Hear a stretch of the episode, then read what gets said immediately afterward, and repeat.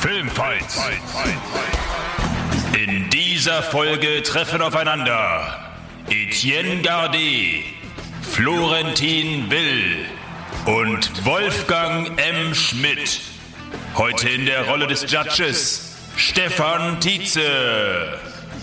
Let's get ready to rumble!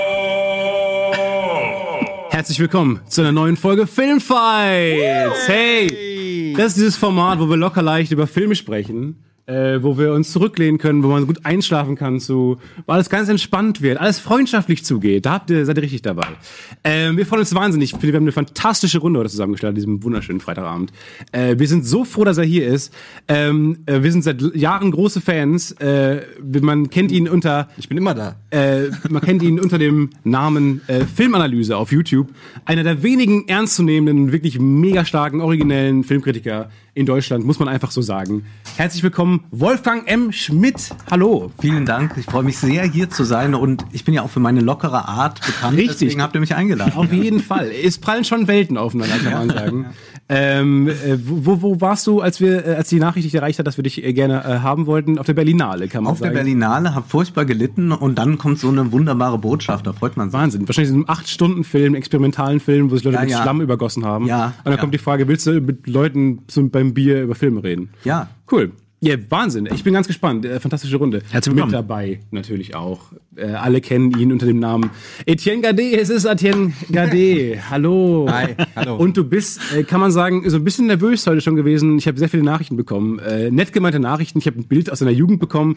Ähm, ich hab die Nachricht, die Nachricht bekommen, dass du den Millennium Falcon gekauft hast. Ich glaube, da will jemand äh, schon so ein bisschen vorneweg klar machen, ähm, wer heute Ich gewinnt. habe einfach gedacht, Stefan, wir müssen auch mal ein bisschen uns näher kennenlernen. Ja. Das hat jetzt nichts mit dem heutigen Abend zu tun, sondern generell hatte ich schon immer das Bedürfnis zu wissen, wer ist dieser Stefan wirklich? Und ich dachte, da ist ja nie zu spät. Mhm. Nö, kam plötzlich. Ich finde, anzufangen. das, das, das, Datum, äh, an dem dein Interesse plötzlich aufpoppt, ein, war ein bisschen plötzlich. Und ich fang, ich steige immer in ein Gespräch ein, indem ich erstmal ein Jugendfoto von mir schicke. das stimmt. Ja, das stimmt wirklich. Und äh, ihr hört ihn schon, ihr seht ihn schon.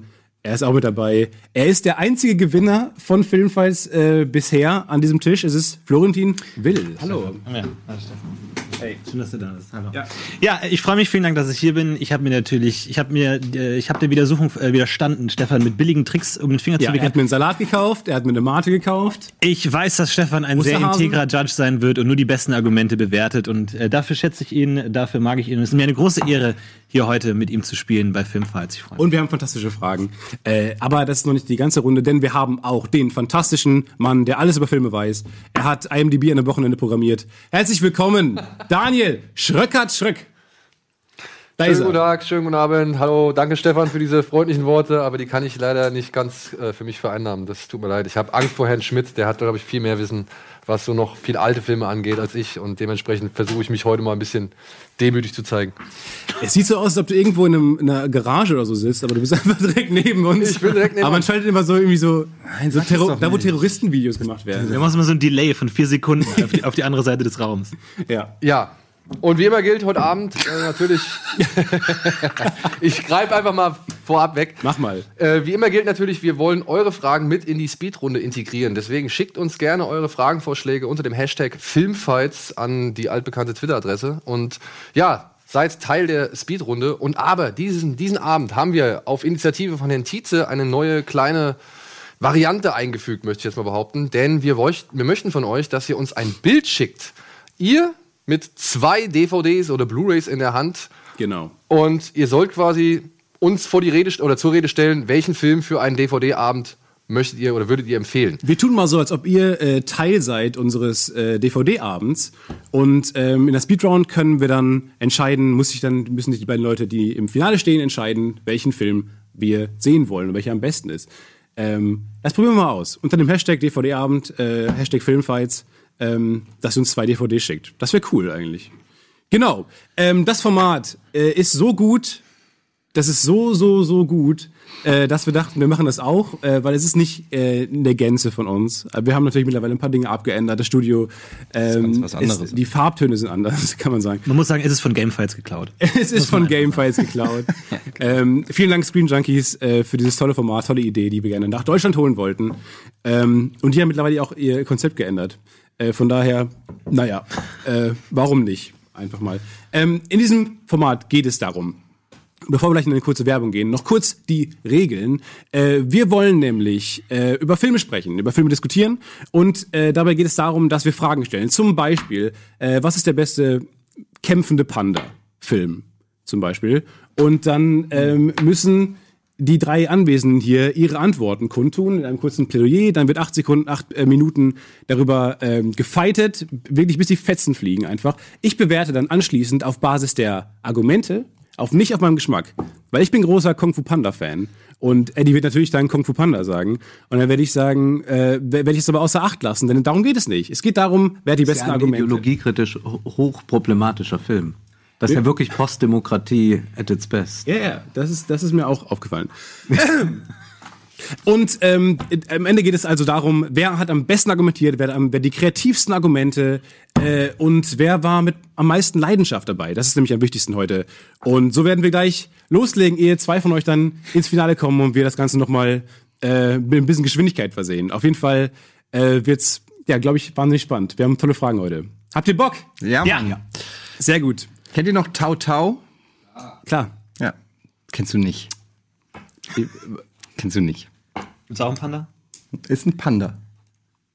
Sehr gut. Dann äh, bleibt dabei, stick around, wir sind gleich wieder da äh, und dann geht's los. Viel Spaß.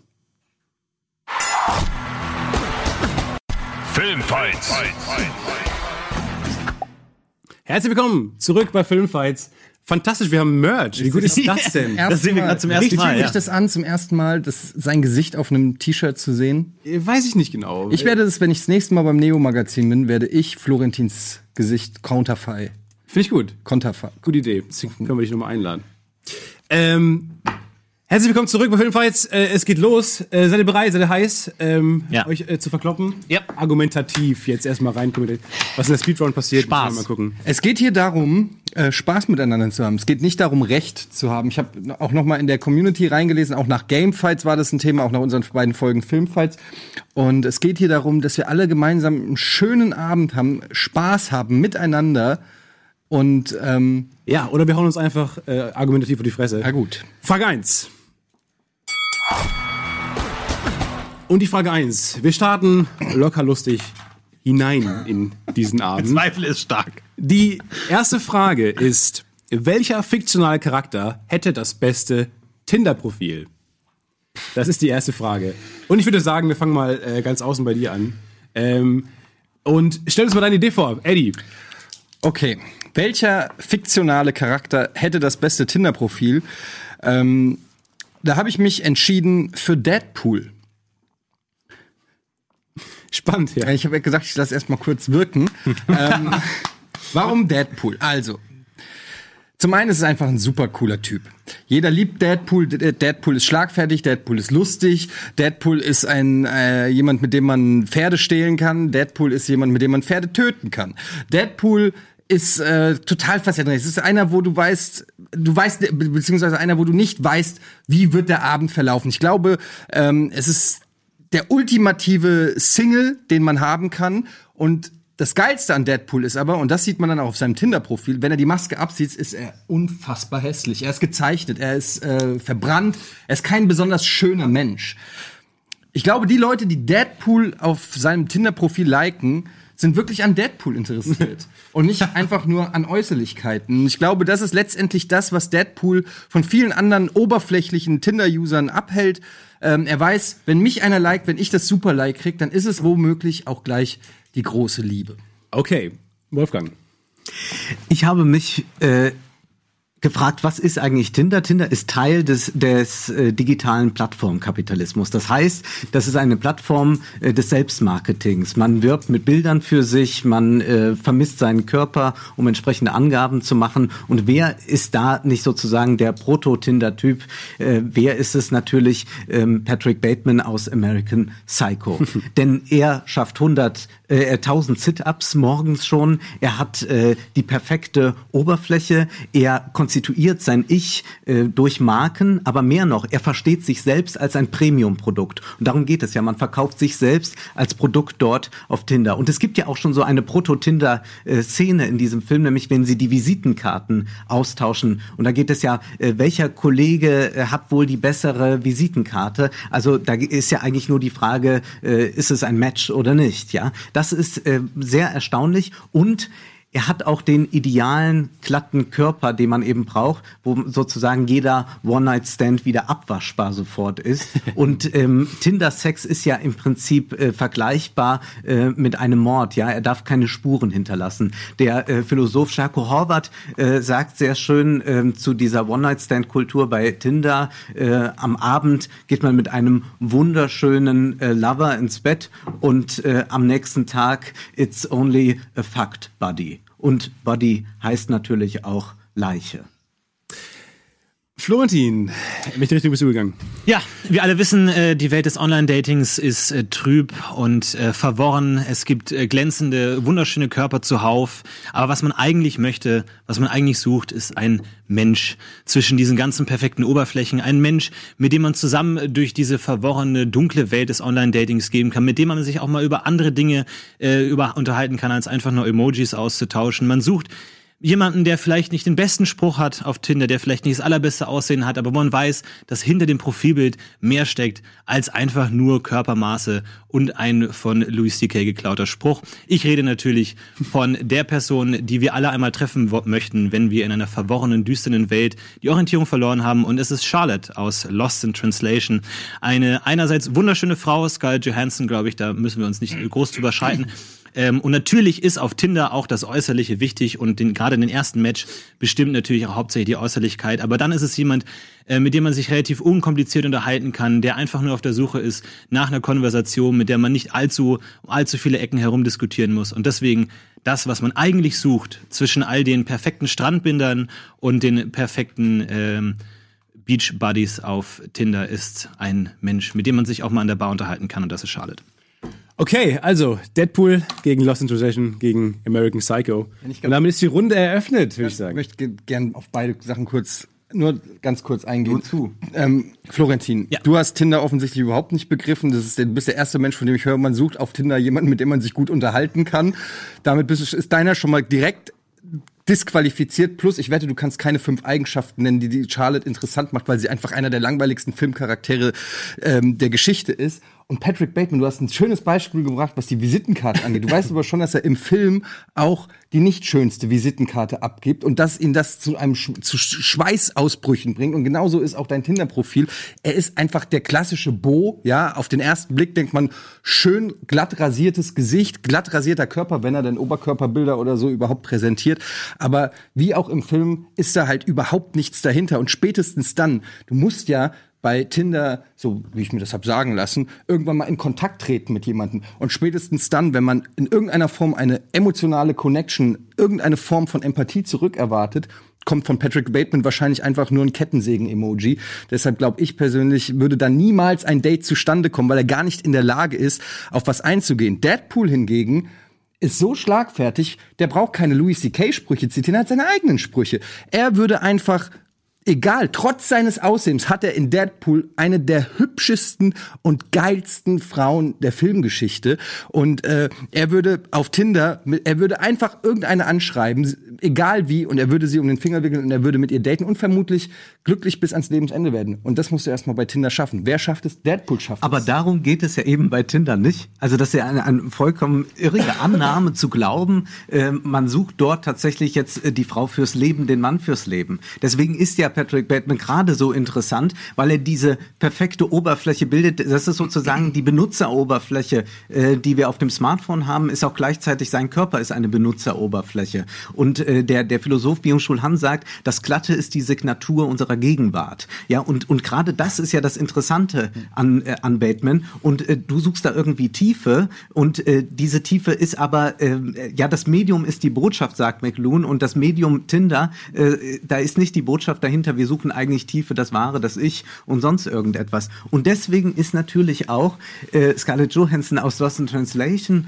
äh, vollkommen falsch. Denn sie ist ja genau das, was man bei Tinder nicht finden kann. Sie ist ja gerade, also diese Atmosphäre, in der sie sich begegnen, diese ganze Verletzlichkeit, die da drin steckt, all das ist sozusagen ein ja fast epiphanisches Erlebnis, das Bill Murray da hat, in dem Moment, in dieser Situation des Hotels. Und genau das vermittelt sich nicht über äh, Tinder. Wir würden da tatsächlich einfach nur eine sehr attraktive junge Frau sehen. Aber gerade das ist ja etwas, was das Medium Tinder überhaupt nicht leisten kann, nämlich diese Zerbrechlichkeit, diese Zartheit zu zeigen, die Scarlett Johansson Und ausmacht. genau weil man sie nicht auf Tinder findet, ist sie der perfekte Tinder-Match, weil sie raussticht und sich eben genau abhebt von all den perfekten Oberflächen. Weil So letztlich. als doch nicht bei Tinder. Naja, gut, ich weiß nicht, wer von uns beiden auf mehr Erfahrung auf Tinder hat, Ich habe aber noch, nicht mal- ich hab noch nicht mal ein Smartphone. Also es, es mag sein, dass es sehr viele Also, dieser, dieser glatten Oberflächen auf Tinder gibt, aber selbst dann existiert die Oberfläche doch auch nur mit der Illusion eines Kerns, der dahinter liegt. Niemand gesteht sich doch ein, dass er gerne Sex hat mit einer glatten Oberfläche. Es geht doch letztlich immer um den illusionären Kern, die tolle Persönlichkeit, die dahinter steckt, auch wenn sie am Ende nur ein Ja, aber wie soll Guckbild die ist und nicht rauskommen, wenn da keine Persönlichkeit ist? Persönlichkeit von unseren dreien, das wird jeder unterschreiben. Fragt eine Million Leute, die können zu euren beiden Charakteren überhaupt keine Persönlichkeit definieren. Aber Der eine, weil er gar eine keine hat. Und naja, sie hat eigentlich auch nicht sehr viel mehr Persönlichkeit als Batman. Irgendwo ver versteckt zwischen Flüstern und Kichern und traurig aus dem Fenster gucken in Japan ist vielleicht irgendwo eine Persönlichkeit bei Charlotte. Charlotte, Entschuldigung. aber Japan Und ist nichts anderes kurz, als wenn ich, Tinder. wenn ich kurz widersprechen kann. Der österreichische Philosoph Dr. Philipp Stolzenberg hat gesagt, Deadpool hat das beste Tinder-Profil. Weißt du auch warum? Weil im Gegensatz zu deinem glatt rasierten, glatten Superbuddy ich gebe dir vollkommen recht, er ist wunderschön, er ist glatt und das ist letztendlich ein Spiegel von dem, was Tinder, Tinder. ist. Aber es ist nicht das, mit dem, ähm, das ist nicht das, warum die Leute hingehen. Keiner wird sich eingestehen und sagen, oh, ich bin aber ein oberflächliches Arschloch, ich suche mir heute mal ein oberflächliches Arschloch bei Tinder. Sondern man will ja eigentlich aus der Masse an oberflächlichen Leuten, die es bei Tinder gibt. Eine Million Leute haben einen perfekten Strandbody. Eine Million Leute sind super schön, haben einen glatt rasierten Körper. Aber da musst du ja irgendwie hervorstechen. Und wie machst du das? Indem du die Deadpool, indem du die Deadpool-Maske abnimmst und einfach mal zeigst, ey Leute, wisst ihr was? Ja, es war die Frage nach einer fiktionalen Figur. Und da muss man einfach sagen, er nimmt die Maske ab, er hat ein Narbengesicht, aber sagt, hey Leute, hier bin ich, ich habe ein Narbengesicht, aber ich habe auch fucking eine MG, ich habe ein fucking Katana und ich habe ein loses Mundwerk. Ja, wow, aber das und, Beste, was auf Tinder ankommt, ist ein Katana. Sorry. Das ist wirklich, darauf würde, stehen Frauen wie werden. auf nichts anderes. Guckt hier mein Katana. Kurze Frage. Auf dem Tinder-Profil von Deadpool, hätte er die Maske an oder hätte er die nicht? Nicht auf dem ersten, aber du kannst ja, glaube ich, mehrere Bilder. kannst mehrere glaub, Bilder. Fünf Bilder, glaube ich, kannst du dir anzeigen. Okay. Und auf dem letzten sieht man. Ähm, aber ganz Also- ehrlich, sag mir bitte, sag mir bitte eine ehrlich, Frage. habt ihr Deadpool? Hast du Deadpool gesehen? Ja, leider. Ja. Hast, also, und dann sag Ja. mir bitte, dass er nicht ein charmanter Typ ist. Sag mir bitte, dass ihr Deadpool trotz seines Äußeren geht da jeder raus und sagt, ey, Ja, das aber, ist echt aber ein, dieser ein charmante, charmanter typ, der produziert sich doch nicht auf Tinder. Der, den, den erfahre ich doch so gar nicht auf Tinder. Aber in Tinder musst du ja in ich Kontakt dann, treten. wo soll ich dann, woher soll ich dann wissen, dass der charmant Ja, weil du schreibst dir ja mit jemandem beim Tinder. Und glaubst du, du, du glaub, was glaubst du, wenn wie ein Tinder-Date zustande kommt? Man sieht einfach nur, oh, Beachbody. Klick und dann klingelt's an der Tür oder Jeder was? hat einen Beachbuddy auf Tinder. Du kannst Ich hab daraus auch einen. Beachbuddy. Und ich meine, erstens, wenn du, erstens, du kannst mir, äh, wir, wir können jetzt hier über die gute Seele sprechen, so viel wir wollen. Wir wissen, im Endeffekt auf Tinder kommt natürlich das Aussehen, spielt auch eine Rolle. Und da kannst du mir nicht erzählen, dass jemand mit einem Narbengesicht Gesicht auch nur ein Match bekommt. Sorry, das ist einfach die Welt, in der wir leben. Ich sag, So, äh, da- da- aber da es geht muss ja ich nicht darum, wer die, die Frage war ja nicht, wer kriegt die meisten, wer kriegt die meisten Klicks. Und auf der anderen Seite, sorry, das Upturns. Dann hätte ich auch Brad Pitt nehmen können oder irgendein, oder weiß ich nicht, irgendein Brad Pitt aus Fight Club nehmen können. Wenn ihr, wenn euch nichts Besseres ein, Beispiel wenn euch nichts, ja, aber wie langweilig seid ihr denn, Leute, wenn euch nichts Besseres auf so eine wirklich fantastische Frage, wie ich finde, einfällt, als einfach nur das perfekte, schöne Hollywood-Gesicht zu nehmen. Sorry. Nein, das, ist ja einfach nur ist noch traurig. mehr als das perfekte schöne Nein, es ist nicht bei Patrick jetzt bei. Scarlett Johansson oder bei, bei, bei Bateman haben wir das Interessante, dass hier jemand sich ganz klar schon als Produkt definiert und äh, die Leute sind so naiv sind sie nicht. Also wenn man sich auch Instagram-Profile und so ansieht, die meisten Leute inszenieren sich als ein solches Produkt und äh, natürlich Bateman treibt das etwas auf die Spitze, aber genau deshalb funktioniert er ja so gut. Er ist ja auch sehr Aber erfolgreich. er ist eben damit. kein gutes Aber die- Produkt, weil aber- er nur die Oberfläche ist. Weil das Produkt doch dadurch funktioniert, dass sie irgendeinen transzendenten Wert vermittelt, irgendein, irgendein Lebensgefühl, das damit einhergeht, irgendeinen tieferen Sinn, Naturschutz, sei es irgendwie äh, Charity, was auch immer. Es ist eben nicht nur die Oberfläche, die wirkt. Aber- Der innere Kern, auch sei es nur eine Illusion, wirkt doch viel besser. Und das ist bei Scarlett Johansson in Lost in Translation viel eher gegeben. Du hast diese etwas verletzliche, nahbare, menschliche Person, die gefolgt wird nach 20 perfekten Beachbodies. Denkst du dir, hier ist mal endlich ein echter Mensch, hier ist mal jemand, mit dem man sich mal unterhalten kann, ohne dass man die ganze Zeit Aber wie kommt das denn bei deinem Charakter raus im Tinder-Profil? äh, Warum? Weil die Willst, schreibst du dann auf dein, gucken, Florentin, oder? schreibst du Zum dann auf Beispiel. dein Tinder-Profil, um mehr über mich zu erfahren, guck erst mal Lost in Translation, damit du weißt, wer ich bin. Da ist über, a- anhand der, der, dessen, was Schale zu bieten hat, also rein äußerlich oder so, da kommt doch keine Persönlichkeit rüber. Was, Ja, aber was sie, hat, aber sie hat Bill Murray auch getroffen und Japan ist nichts anderes als Tinder in kleiner Form. In dem- Es Ein einsamen Alkoholiker in einem Hotel. Es ist eine kleine Wow. zufällige Das ist ja das Begegnung. ganz Großartige, dass dieses Hotel, dieser transitorische Ort, dieser Nichtort, dass dort so etwas Magisches geschieht, was Ja. nicht äh, vermittelt über ein Medium funktionieren würde, sondern was tatsächlich, ich sehe dich und mir ist sofort klar, irgendwie sind wir füreinander. Da stimme ich bestimmt. Wolfgang das ist doch komplett das ist Charlotte, Charlotte, Charlotte würde funktionieren, wenn du sie wirklich Nein, triffst, man aber nicht über. Ti- Ja. nicht über Twitter, Ja. äh, Tinder. Ich will euch bitten, ich will euch bitten, äh, euch jetzt noch mal ganz kurz zurückzunehmen, durchzuatmen und jeder von euch äh, hat jetzt noch mal die Möglichkeit, kurz zusammenzufassen, deine stärksten Punkte, eine Art Schlussplädoyer. Kurz noch mal eure Punkte zusammenfassen. Gut, also ähm, soll ich wieder anfangen oder was? Ja, gern. Ich bleibe natürlich dabei. Ich halte immer noch. Ähm, die Frage war nicht, wer hat die kriegt die meisten Klicks oder so, sondern wer würde man persönlich, wenn man wenn man sich mal nicht versucht über die Leute zu stellen und bei dir klingt da so eine leichte Arroganz raus, so ein bisschen die Verachtung für Leute, die solche Profile benutzen. Nein. Ich würde das gar nicht so so ich würde das gar nicht so ähm, sagen, sondern ich würde einfach sagen, wenn man wirklich ernsthaft selber, wen würde man gerne selber sehen? Und dann findet man nicht die Leute mit dem Beachbody geil, die 0815 Boos, die langweiligen Zahnpasta-Grinsen. Da findet man Leute sympathisch mit Ecken und Kanten, die einen lockeren Spruch drauf haben, wo man das Gefühl hat, da ist noch ein bisschen mehr. Mag sein, dass nicht jeder die große Liebe bei Tinder sucht, aber es ist wahrscheinlich auch nicht verkehrt, wenn man jemanden sympathisch findet. Bei Patrick Bateman ist keine Phase ähm, sympathisch und bei Charlotte aus Lost in Trans Translation, da ist natürlich Scarlett Johansson, die sehr schön ist, aber auch im Film sehr langweilig und insofern für mich wäre ganz klar der best, das beste Tinder-Profil hat Deadpool, weil da gibt's Action. Dankeschön, Wolfgang. Persona heißt ja auch Maske und gerade diese Maskenhaftigkeit ist das, worauf es bei Tinder ankommt. In gewisser Weise hat die Comicfigur da etwas, aber äh, bei dir geht es ja irgendwie was Inneres dann zu suchen, ähm, was äh, sich irgendwie da zeigen sollte, indem man die Maske abs äh, abzieht und dann sieht man ein Narbengesicht. Was soll das eigentlich äh, bedeuten? Ist da ist das plötzlich dadurch schon eine tiefere Identität vorhanden? Ich glaube nein. Nein, ich glaube, man muss das Medium Tinder verstehen. Das hat gar nichts Abwertendes mit den Leuten, die dort sind, sondern muss das Medium äh, Tinder begreifen, wie es funktioniert. Und da ist eben die Glätte, die Oberfläche gefragt. Und die hat äh, Bateman nun mal. Und er hat sozusagen auch dieses kapitalistische Prinzip, das ja bei Tinder vorherrschend ist, vollkommen verstanden. Deswegen wäre er ideal für diese Plattform und er hat ja auch sehr viele junge Männer sozusagen beeinflusst. Ja, also viele Männer haben diesen Film geguckt. Natürlich findet man den irgendwie widerwärtig und sonst was, aber andererseits sind sie auch alle sehr, sehr fasziniert. Das ist dieses Gordon Gecko-Prinzip. Eigentlich sagen alle furchtbarer Typ, aber dann wollten doch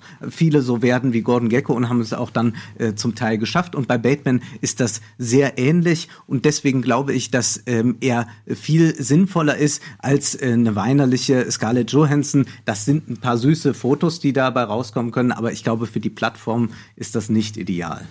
Also erstmal das unattraktivste, was es auf Tinder überhaupt geben kann, ist eine pubertäre Comicfigur mit einem Katana in der Hand. Ich glaube, das kriegt keinen einzigen Swipe ab. Und ich meine, Patrick Bateman ist zwar die perfekte Oberfläche, aber sie, sie ist eben nur Oberfläche. Er ist der reine Narzisst, der sich eben nicht für den anderen äh, interessiert, der eben auch nicht diese Anziehungskraft hat, weil man auf Tinder, auch wenn es vielleicht nicht das ist, was man tatsächlich sucht, man sich zumindest die Illusion macht, dass man nach einem Seelengefährten sucht, den man aus der Masse heraussucht. Natürlich hat man hier und da One-Night-Stands, aber der perfekte Tinder-Match, da, das, worum es überhaupt geht, es geht nicht um den normalen Tinder-Match, es geht um den besten Tinder-Match. Und den hat man eben nicht mit jemandem, der sein Profil perfektioniert und bis ins kleinste Detail plant, sondern der mit einer kleinen Tollpatschigkeit, mit einer Menschlichkeit ankommt. Und bei Patrick Bateman und bei Deadpool, da schauen wir nur, aber wir swipen nicht. Und damit will ich die Runde beenden. Ähm, Der Typ mit Scarlett Johansson. da schauen wir nur. das war noch mal eine Ansage hinten draus. Äh, nicht so schlecht. Ähm, Schröck, Ja. Gibt es von der Fact-Checker-Seite was zu sagen? Gibt es, äh, wurden, wurde grober Unfug erzählt oder äh, Also, als jemand, der sich mit Tinder halt wirklich leider gar nicht auskennt, habe ich einfach mal den, äh, tollen, glorreichen Schritt unternommen und habe einfach eingegeben, das erfolgreichste Profil Tinder-Profil der Welt. Und auf diesem Tinder-Profil ist ein junger Mann mit einem sehr bunten Anzug. Er heißt James, ist 28 Jahre und er hat es geschafft, in einer Woche auf 1609 Matches zu bekommen, was er auch mit diversen Screenshots belegt hat. Dementsprechend finde ich, ich finde eigentlich fast alle Argumente, die hier bisher gebracht wurden, sehr stark, weil sie alle eine Facette, glaube ich, von Tinder widerspiegeln. Ja, der schnelle Sex, der Mann, der oder die, die der Partner, der vielleicht äh, einfühlsam ist, wie aber auch halt die Action oder das, das Ausgefallene von Etienne. ich weiß nicht, ich habe, wie gesagt, ich bin niemand, der sich äh, mit Tinder auskennt. Dementsprechend ähm, fand ich das alles jeweils sehr nachvollziehbar, was die drei Herren von sich gegeben haben. Puh, ja, äh, auf jeden Fall eine taffe Runde. Ähm, aber wir müssen ja zu einem äh, Ergebnis kommen. Ähm, also, ähm, bei äh, Eddie, du hast äh, vor allem angeführt, ähm, dass er so lustig und so smart ist, Deadpool, äh, und vor allem heraussticht. Du hast ihn als Mann fürs Leben mit einer Katana beschrieben. Ähm, und ich finde, die anderen beiden haben dich dafür auch gut in die Mangel genommen, ähm, weil er, auch wenn er der Mann fürs Leben wäre, müsste man ja erst mit ihm schreiben. Es ging ja gerade ums Profil. Ähm, ich finde, du hast da, ähm, du, de, deine Argumente waren primär, dass er äh, lustig, äh, schlagfertig und halt auch hässlich ist, ähm, was du als Programment verkauft hast, äh, was mich nicht hundertprozentig abgeholt hat. Ähm, Wolfgang, du hast, ähm, finde ich, sehr gut Patrick Bateman äh, erzählt und du hast sogar eine äh, Szene angeführt, ähm, wie er quasi auch im Film äh, eine Art, ähm, eine Art eine Tinder-Szene ähm, hat und ähm, ähm, du hast erklärt, dass er sehr sportlich ist, gut aussieht und du hast für mich auch gut in Verbindung gesetzt, wie genau äh, das zu Tinder passt, weil es einfach ein oberflächlicher, eine oberflächliche App ist, äh, wo es darum geht, ähm, äh, kurz mal den One-Night-Stand äh, für die Nacht zu finden. Ähm, auch du hast natürlich ordentlich Gegenwind bekommen. Du hast deinen Charakter wurde als unempathisch bezeichnet, äh, der der wahrscheinlich nicht funktioniert. Wenn man mit ihm chatten würde, würde er eine Kettensäge zurückschicken. Äh, Finde ich ganz interessant. Ich glaube, ähm, ich finde, ich find, du hast dich da gut äh, gegen gewehrt und ähm, vor allem fürs Profil hast du mich da äh, ganz gut überzeugt. Florentin, du hast sehr viel Gegenwind bekommen von den beiden. Äh, die beiden haben, finde ich, nicht so schlecht herausgearbeitet, warum ähm, warum Charlotte ähm, schon besonders auf ähm, Tinder ist. Natürlich, das ist natürlich auch ein, ein, ein größtes Pulsargument. Ich finde, die beiden haben aber nicht so schlecht erklärt, ähm, warum sie wahrscheinlich nicht gerideswiped worden wäre sie sieht zwar gut aus, aber ähm, sie ist natürlich, sie verkörpert eine gewisse Melancholie. Ähm, und äh, ich finde, Wolfgang hat auch sehr gut äh, beschrieben, dass Japan nicht sinnbildlich ist für Tinder, ähm, sondern in, in eine Art ähm, äh, externe Insel irgendwie ist, die wortwörtlich ähm, die anders funktioniert äh, und es fast ein Wunder ist, dass die beiden sich getroffen haben. Ähm, und deswegen, und auch weil du sehr gute Gegenargumente gefunden hast äh, und ich finde sehr ähm, stark argumentiert hast und das in Szene gesetzt hast, würde ich sagen, geht der erste Punkt an Wolfgang. Was? Eins naja. zu null zu null für unseren Gast und damit geht es direkt in Runde zwei. Runde zwei. Eine klassischere Frage. Ähm, wir wollten von euch wissen, was ist der beste Plot-Twist? Was ist der beste Plot-Twist? Ich würde sagen, wir haben eben mit Eddie angefangen. Äh, dann würden wir jetzt noch mit. Nochmal. Äh, würden wir doch mal mit Eddie anfangen. Plot-Twist. Kleiner. Äh, nee, wir fangen mal mit ähm, Wolfgang an. Was ist für dich der beste Plot-Twist der Filmgeschichte? Der beste Plot-Twist der Filmgeschichte findet natürlich im besten Film aller Zeiten statt. Und das ist das ohne Frage Vertigo von Alfred Hitchcock. Denn Scotty wird beauftragt ähm, von äh, einem alten Freund, dessen Frau zu beschatten. Madeleine heißt sie. Mhm. Und Scotty verliebt sich in Madeleine. Sie begeht aber Selbstmord. Er ist vollkommen verzweifelt. Irgendwann aber sieht er Judy auf der Straße, eine vulgärere, äh, ordinärere Frau als äh, Madeleine, aber er ist irgendwie fasziniert von ihr und denkt, aus ihr könnte ich Madeleine machen, um sozusagen das Objekt meiner Begierde wiederzubekommen. Judy lässt sich darauf ein und der Plot-Twist ist jetzt der, dass wir Zuschauer erfahren, was äh, tatsächlich vorgegangen ist. Judy ist nämlich Madeleine, sie hat Madeleine gespielt, es geht da um einen äh, Mordkomplott. Und das Tolle ist bei Hitchcock, er verrät uns, was hier jetzt passiert und macht und hebt sozusagen diese relativ banale Krimi-Ebene nun auf eine hohe philosophische Ebene. Nämlich es geht plötzlich um eine große Frage.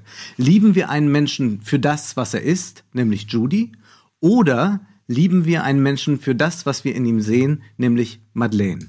Und dass das sozusagen dieser Plot-Twist nur als Ausgangspunkt genommen wird, um dann eine philosophische Frage zu verhandeln, das ist gut, das ist grandios, denn oft muss man sagen, sind ja äh, Plot-Twists eher so narrative Taschenspielertricks. Vertigo, also von Wolfgang Florentin. Was hast du genommen? Ja, mag sein, dass sie äh, billige Taschenspielertricks sind, aber auch die können gut sein und können sehr gut unterhalten. Ich habe mir einfach, ich war so frei und dachte mir, ich mach's mir leicht und nehme einfach den besten Plot der Geschichte heraus, äh, den wir finden in äh, The Usual Suspects. Die absolute Schlussszene, in der der bis dahin hinkende und schwächliche Kevin Spacey als Verbal Kind sich herausstellt, als er war die ganze Zeit Kaiser Soze. Und ich meine, klar, da, da gebe ich Wolfgang auch völlig recht.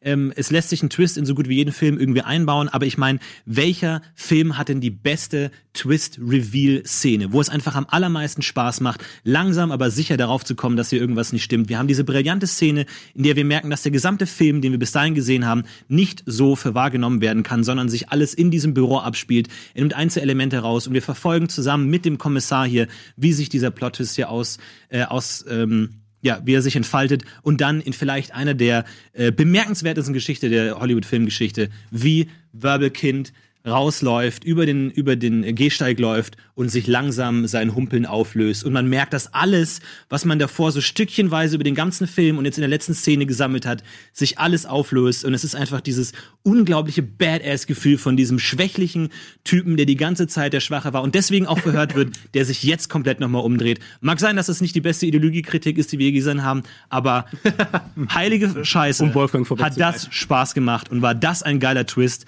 Und deswegen schaue ich mir den Film heute gerne an, immer noch. The Usual Suspects. Okay, Eddie. Ähm, ja, ich entschuldige mich jetzt schon für alle, die ich spoile. Ähm, also wenn ihr den Film Ja, nicht gesehen habt, in dem Sinne Tat sowas bei möchte ich ganz kurz äh, bei sagen, es geht jetzt um Old Boy. Ähm, ich stimme Wolfgang äh, voll, vollkommen zu. Ähm, der beste Twist im besten Film für mich ist Old Boy ähm, der vielleicht beste Film, der je gemacht wurde. Es geht um das Original von Park Chan-wook im Jahr 2003. Odesu, ähm, ein nicht sehr guter Vater, wird gekidnappt. Ähm, und 15 Jahre in ein Zimmer eingesperrt, wird nach 15 Jahren freigelassen.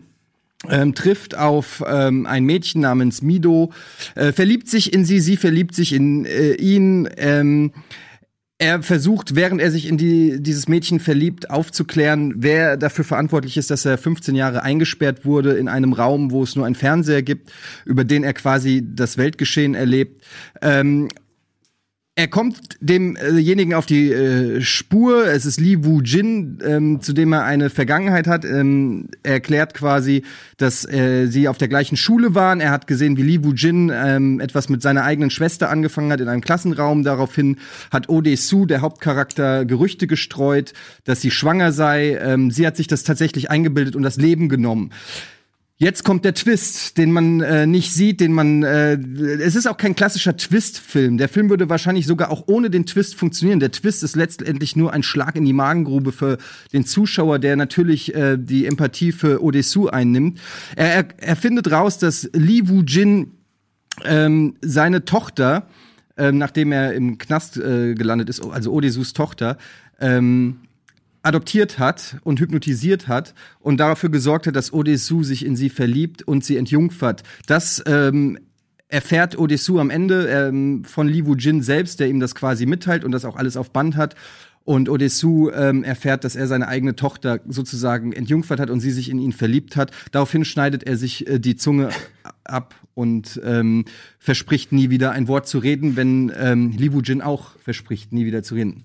Ja, ich muss es Wow. ein bisschen erzählen, weil es, ist, es kennt halt nicht Jetzt jeder so aus in nicht und aus, gucken, kennt nicht jeder so in und auswendig wie Usual Suspects oder Vertigo. Okay, dann Ah, würde ich sagen, okay. dann eröffnen wir mal die Runde. Spannende, also spannende Antworten. Eddie sagt Old Boy, Wolfgang sagt Vertigo, Florentin sagt The Usual Suspects. Ich Interessant, sagen, dass du sagst, man kennt The Usual Suspects auswendig. Die Frage ist, warum kennt man The Usual Suspects auswendig? Warum ist es so ein klassischer Film, der in so, äh, so in die Filmgeschichte eingebrannt ist? Wegen seines Twists. Weil er eben durch den Twist auf einen komplett neuen Level hochgehoben wird. Ich habe den Film angeschaut und ich habe den Twist gesehen und dachte mir, holy shit, Alter, ich muss mir den Film direkt nochmal angucken, weil du jede Szene einfach nochmal komplett durch ein neues Licht betrachten kannst. Du kannst dir jede Szene anschauen und sagen, was ist jetzt wahr davon? Was ist nur die Erzählung? Was befindet sich gerade in der Erzählung von Verbal Kind statt? Was hat wirklich stattgefunden? Und der Film bekommt dadurch noch eine kom komplett neue Dimension. Ich schaue ihn nochmal mit anderen Augen an. Und das ist das, was ein geiler Twist machen kann. Ein vielleicht erstmal so mittelmäßigen Film durch einen brillanten Twist zu einem Film zu erheben, den, wie du schon gut gesagt hast, jeder auswendig kennt.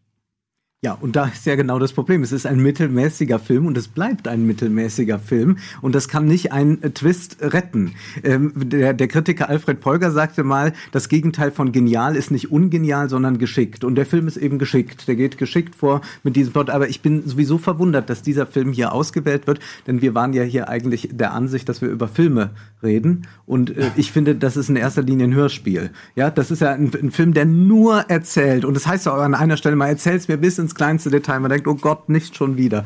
Ähm, und es ist halt so eine postmoderne Spielerei. Und ich frage mich, warum muss ich das alles verfolgen? Was ist sozusagen der Mehrwert? Äh, hätte ich mir nicht besser für zwei Euro ein Rätselheft am Kiosk gekauft? Da hätte ich auch genug äh, zu tun gehabt. Ich das finde ich äh, sehr, sehr problematisch. Und äh, bei Oldboy muss ich sagen, gut, äh, das ist irgendwie so ein bisschen abgekupfert antike äh, Tragödie, aber dann nicht viel damit gemacht. Ähm, Slavoj Žižek sagt, äh, Kino ist, wenn der Vater mit dem Sohne schläft. Also man könnte ja auch eigentlich einen sehr spielerischen Umgang damit finden, äh, mit dieser Inzest-Sache. Und dann wird das irgendwie so blutdruckend und ernst und schwer gemacht. Ich kann dem Film eigentlich wenig abgewinnen. Äh, vielleicht noch das plakative Design hat so äh, seine Momente. Also Aber jetzt auf, reicht's. der, auf, der, auf der auf der Story That's enough. auf der Story-Ebene auf jeden Fall Naja, nicht. Wolfgang, also ganz ehrlich, ich finde es ja auch fantastisch. Ähm, ich würde gern mal, du zitierst ständig irgendwelche Philosophen und Filmkritiker. Ich würde viel lieber mal was von dir hören, als von Das irgendwelchen Sachen, meine- die, ich, die ich nachlesen kann. Aber äh, darüber hinaus ist es natürlich auch, es ist ja, ja, äh, mag ja sein. Es inter interessiert mich gar nicht so sehr. Ich finde, ähm, äh, also zum einen finde ich, Usual Suspect ist kein schlechter Film, auch wenn viel geredet wird. Äh, ich weiß nicht, ob das ein, ob man sagen muss, dass deshalb dass, das ein schlechter Film ist. Der Twist an sich ist aber ein Twist, der schon, äh, den man auch davor schon in anderen Filmen gesehen hat. Ähm, er ist gut gemacht, auf jeden Fall ist es ein unterhaltsamer Twist, aber für mich, ähm, der Film endet mit diesem Twist. Der, der Twist ist, wie du es auch schon schön gesagt hast, so ein, ein, ein, ein, Trick einfach, der äh, für fünf Sekunden sagt, wow, nicht schlecht, ähnlich wie auch bei Six Sense. Bei Oldboy hingegen ähm, geht der Film dann noch weiter und du siehst, das, du siehst, was der Twist letztendlich aus den handelnden Charakteren macht, wie sie mit diesem Twist umgehen müssen. Es ist eine ganz andere Form von Twist, die einfach nur am Ende kommt und sagt, haha, Streich, es war alles nur ein Traum oder so, sondern der Film hat eine, äh, der, der Twist hat eine Auswirkung auf den Hauptcharakter, auf die Personen, die dann noch gehen. Odesu muss danach versuchen zu vergessen, was er für eine Tat getan hat. Du hast doch gesagt, Ähm, der Film funktioniert auch ohne, würde sogar ohne den Twist funktionieren. naja, klar. Kann er doch nicht so wichtig ja, Nein, das, da, damit meinte ich, dass der Film halt einfach super gut ist. Auch ohne den Twist. Es ist kein, es ist kein One-Trick-Pony. Six Sense ist, da gehst du nur rein für den Twist. Den brauchst du nie wieder gucken. Weil wenn du den Twist kennst, ist alles gesagt. Das meinte ich damit. Der Film funktioniert auch so, weil er tolle Szenen hat, weil er tolle Ja, Dialoge aber hat. das ist doch noch viel eleganter, jetzt bei Vertigo zu sagen, hier ist der Twist. Äh, wir Bei Vertigo haben, wir ist haben es- Judys es- inneren es tut mir Monolog. leid, der Zuschauer weiß es ist Bescheid. nicht mal ein Und Twist jetzt bei ist Vertigo. Das, ist das noch, das Spannendere wird jetzt zu sehen, Ja. was wird mit dieser Judy? Schafft, wird die noch mal Madeleine? Äh, das Ja, ist doch großartig, das recht. zu nehmen. Vertigo ist ein nur. fantastischer Film. Es ist äh, wirklich ein fantastischer, mein Lieblings-Hitchcock-Film. Aber es ist kein Twist. Natürlich Äh, ist Nein, es ein es ist kein Twist. Du weißt Es ist unglaublicher du, Nein, Twist. es ist überhaupt kein unglaublicher Twist, weil es, du kannst mir nicht erzählen, dass irgendein Mensch nicht rafft, was da vor sich geht. Weil es, wird überhaupt ja nicht, gesagt. Ja eben, es wird, es geht überhaupt nicht um den Twist an sich. Es geht um das, Nein, was Twist- daraus resultiert. der- Im Prinzip genau, aus das, was, was macht er damit? Aber, es ist kein Twist, aber das es ist einfach. Nein, das ist ja das in dem Großartige. Moment, das ist das. Großartige, ist das ja. Äh, ihr hattet ja so ein bisschen Angst, ihr, ihr spoilert. Und das Tolle ist, Hitchcock spoilert selbst und macht dann Naja, weil's kein da, Twist und nimmt es dann auf eine andere Ebene. Und das macht er ja an ganz vielen Filmen. Das ist ja das Beeindruckende. Ja, das wissen wir. Geschichte. Wir haben, wir haben auch alle äh, schon gelernt, was Suspense ist und was, wie Hitchcock funktioniert. Darum geht's aber nicht. Es geht darum, dass es kein Twist ist. Die Frage war, was ist der beste Twist? Und ein Twist, meiner, meines Verständnisses nach, ist etwas, was du nicht kommen siehst. Es ist etwas, das dich überrascht, das, von dem du sagst, wow, wo kommt das denn jetzt Ja, her? wir sind überrascht, dass ähm, da, wir sind wir sind schon überrascht zu wissen, aha, ähm, Judy hat Madeleine gespielt und dann ist aber sozusagen dieser Twist führt uns irgendwo hin und ich sehe hier bei diesen beiden Twists, die mir vorgestellt werden, nicht, dass die irgendwo hin äh, äh, Doch, das führen. habe ich aber gerade Äh, gesagt. Die einen versuchen jetzt ein bisschen große Tragödie zu produzieren und äh, bei dem anderen Ich äh, finde, denkt das ist dann, durchaus aha, eine Tragödie. so aber du das unterstellst dem. Film, dass er probiert, ein bisschen Tragödie zu produzieren. Ich finde, das ist eine durchaus nachvollziehbar tragische Geschichte, wenn man äh, mitkriegt, dass man seine eigene Tochter entjungfert hat. Ähm, also das ist, ich weiß nicht, gut für jemanden, der äh, Patrick Bateman als super Pro- Tinder-Profilbild sieht, ist das vielleicht emo emotional nicht so mitnimmt. Ich kann das in dem Film total als Tragödie, Tragödie nachempfinden. Also Ich will gerne mal bei Florentin hören. äh, dem die Emotional, äh, Emotionalität abzusprechen, finde ich ein bisschen Dankeschön. Ähm, du hast gesagt, äh, Usual Suspect hört mit dem Twist auf. In meiner Meinung nach über- eben überhaupt nicht. Er fängt mit dem Twist erst an, weil du eben den Rewatch-Value hast, den du bei euren Filmen überhaupt nicht hast, sondern du kannst noch mal den kompletten Film durch ein neues Auge schauen. Und du hast gesagt, es gibt keine Visualität. Na, dann erklär mir doch mal bitte, wie in einem Hörspiel diese legendäre über den Bordstein-Laufszene äh, umsetzbar sein. Und du hast gesagt, den, den Twist gab es davor schon, ja, den Twist auch, gab es auch danach schon nochmal. Zum Beispiel in Scary Movie, wo genau diese Szene parodiert wurde als so eine legendäre Filmszene, die rein visuell funktioniert, rein visuell über die Füße, über darüber, dass auch Doofy am Ende, sorry für den Spoiler, am Ende sich eben als der Oberbösewicht rausstellt. Das heißt, es ist ein so legendärer Twist, Aber wir führen dass jetzt dieser nicht Twist Scary Movie an, um die Qualität eines Films um, die, zu um beweisen. den popkulturellen Einfluss dieser Szene zu sagen, die als visuell, visuelle Szene funktioniert. Aber sie ist nicht nur rein visuell, denn wir haben sogar das legendäre Zitat, das wahrscheinlich jeder kennt, das in diesem Zusammenhang gebracht wird mit dem genialen Twist. The greatest trick the devil ever pulled was ähm, convincing the world he didn't exist. Ein Twist, den man vielleicht denkt, okay, stammt der aus der Bibel oder stammt er irgendwie aus dem Koran? Nein, er stammt aus diesem Film. Er stammt aus The Usual Suspects, ein äh, Zitat, das jeder kennt, das einfach so genial diese Figur des Verbal Kind umsetzt. Und dieses brillante Zitat, das sich bestimmt 100 Leute haben auf die Brust tätowieren lassen, stammt aus diesem Film The Usual Suspect mit dem besten Twist aller Zeiten. Könnt ihr noch mal genau zusammenfassen, warum eure, euer Twist sich von den anderen abhebt, in welcher Form? Und ähm, mich würde auch speziell noch mal interessieren, äh, Florentin hat den Rewatch-Value angesprochen. Ähm, was, wie sieht das bei euch beiden aus? Kann man die Filme immer wieder schauen, auch wenn man weiß, was passiert? Absolut. Also Old Boy, wie gesagt, ist ähm, einer der besten Filme, die je gemacht wurden und gerade auch, ich, er, er funktioniert natürlich anders als jetzt diese beiden Filme. Es ist ein anderer Film. Es ist jetzt äh, nicht ein Film, der wie bei Six Sense oder auch äh, in dem gleichen Maße wie bei äh, Kaiser Sosse, sag ich schon, Usual Suspects, wo man jede Szene noch mal überprüft. Ah, hat er da hingeguckt oder hat er nicht hingeguckt? Das kann man äh, diesen Twist attestieren. Bei meinem Film kann man aber auch äh, rausfinden, weil ja die beiden hypnotisiert wurden. Wo hätte er das merken können? Wo hätte er merken können? Ist es seine Tochter? Ist es nicht seine Tochter? Wie haben sie das gemacht? Im Laufe des, lass mich doch mal aus. Doch, im Laufe des, Nichts kannst du in der Szene daran ablesen. wie, was? Wie- da- nicht, nichts davon äh, stimmt in irgendeiner Weise. Du kannst in der Szene, hast du keine Chance in irgendeiner Weise zu rekonstruieren, was er jetzt wusste, wo er das hätte sehen können. Was, äh, was, wo, ich verstehe gerade den Vorwurf nicht. Der Vorwurf ist, dass man den Fall selber nicht lösen kann. Wenn man als Zuschauer Richtig. kann man auf den Twist nicht kommen. Naja, gibt Selbst keine Hinweise, es gibt die, keine äh, Hinweise. doch, finde ich eigentlich schon. Also alleine. denn? Sag mir mal einen. Naja, zum Beispiel, dass er rausfinden muss, in welchem, ähm, er, äh, in, den, in dem äh, Raum, in dem er eingesperrt ist, wird ihm äh, 15 Jahre lang das gleiche Essen serviert. Und ähm, um rauszufinden, ähm, um rauszufinden, wo er eingesperrt war, äh, besucht er verschiedene Restaurants äh, in der Stadt, weil er sich so gut an den Geschmack erinnert. Und in einem diesen Restaurant arbeitet seine Tochter. Und das ist natürlich kein Zufall, sondern die wurde ganz bewusst dorthin äh, gebracht, damit er sie dort trifft. Das, wenn du das beim zweiten Mal siehst, merkt, geht dir natürlich die Lampe auf und du sagst so, okay, shit, das war ein fucking genialer Plan, den, ähm, wie heißt er nochmal hier, Li Wu Jin ähm, von Anfang an geplant hat. Das ist nur einfach so genial gemacht, dass du es eben nicht so einfach siehst. Es ist, es ist nicht einfach zu entschlüsseln, aber wenn du den Schlüssel hast, dann siehst du das auf jeden Fall.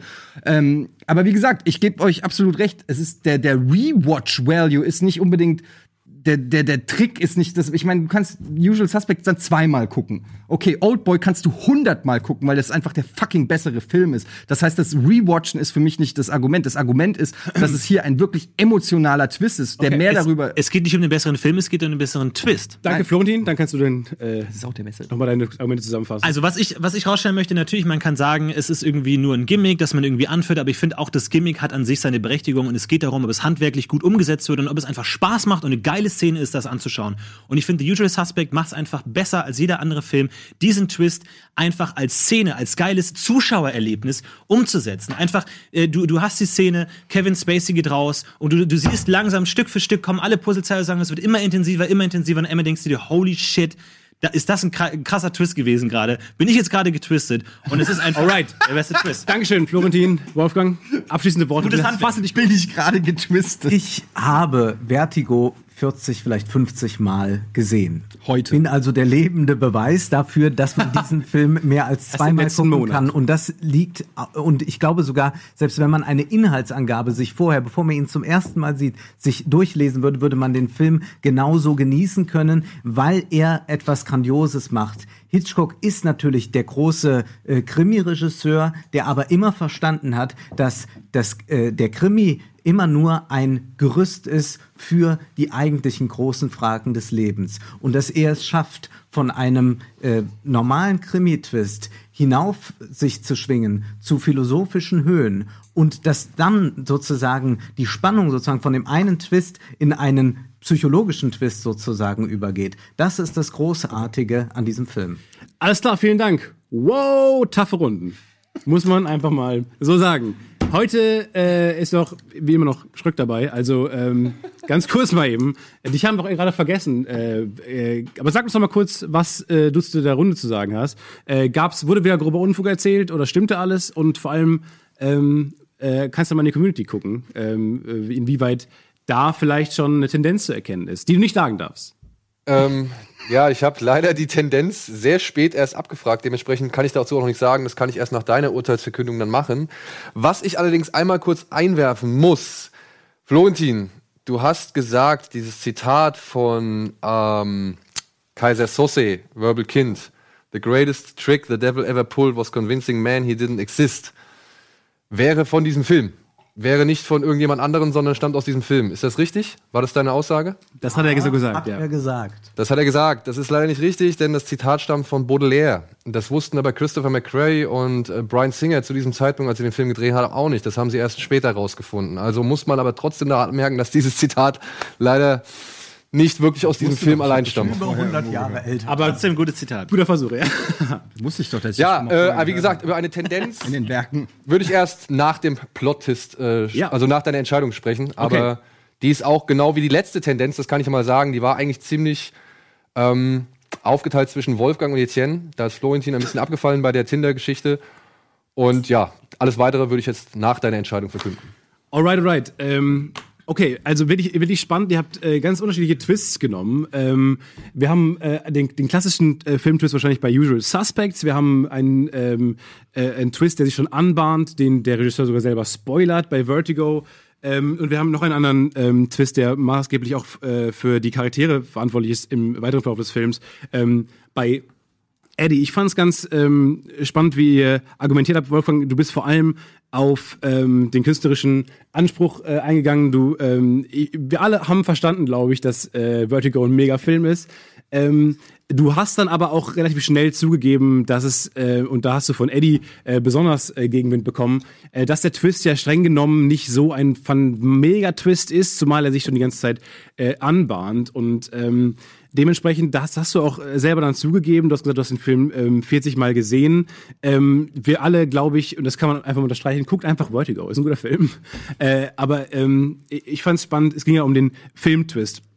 Ähm, bei Eddie, ähm, du bist am Ende so ein bisschen ähm, ins, ähm, in, ins Straucheln geraten, als Florentin dir den Vorwurf gemacht hat, ähm, dass man den Filmtwist äh, nicht erahnen kann, dass der aus dem Nichts kommt und für den Twist so ein bisschen äh, existiert. Ähm, äh, da hast du dann zwar auch eine Szene genannt, was ich dir hoch anrechne, wo das, dass du da wirklich äh, sofort eine Szene parat hast. Ähm, aber nichtsdestotrotz ähm, hat Florentin da, finde ich, einen guten Punkt angesprochen. Generell hat Florentin, finde ich, sehr gute ähm, Punkte gemacht. Er, ähm, äh, es ist ein mittelmäßiger Film, der durch den Twist sogar noch äh, hochgehoben wird. Ähm, ich finde, das ist ein, äh, dass die Qualität des Films da sogar auch ganz interessant ist, ähm, weil wir ja gerade den, Film, den, den Twist in seiner ähm, ganzen Pracht bewerten wollen und der vielleicht sogar noch mehr strahlt, wenn der Film erst zum richtig guten Film wird, ähm, wenn er, wenn er ähm, den Twist hat.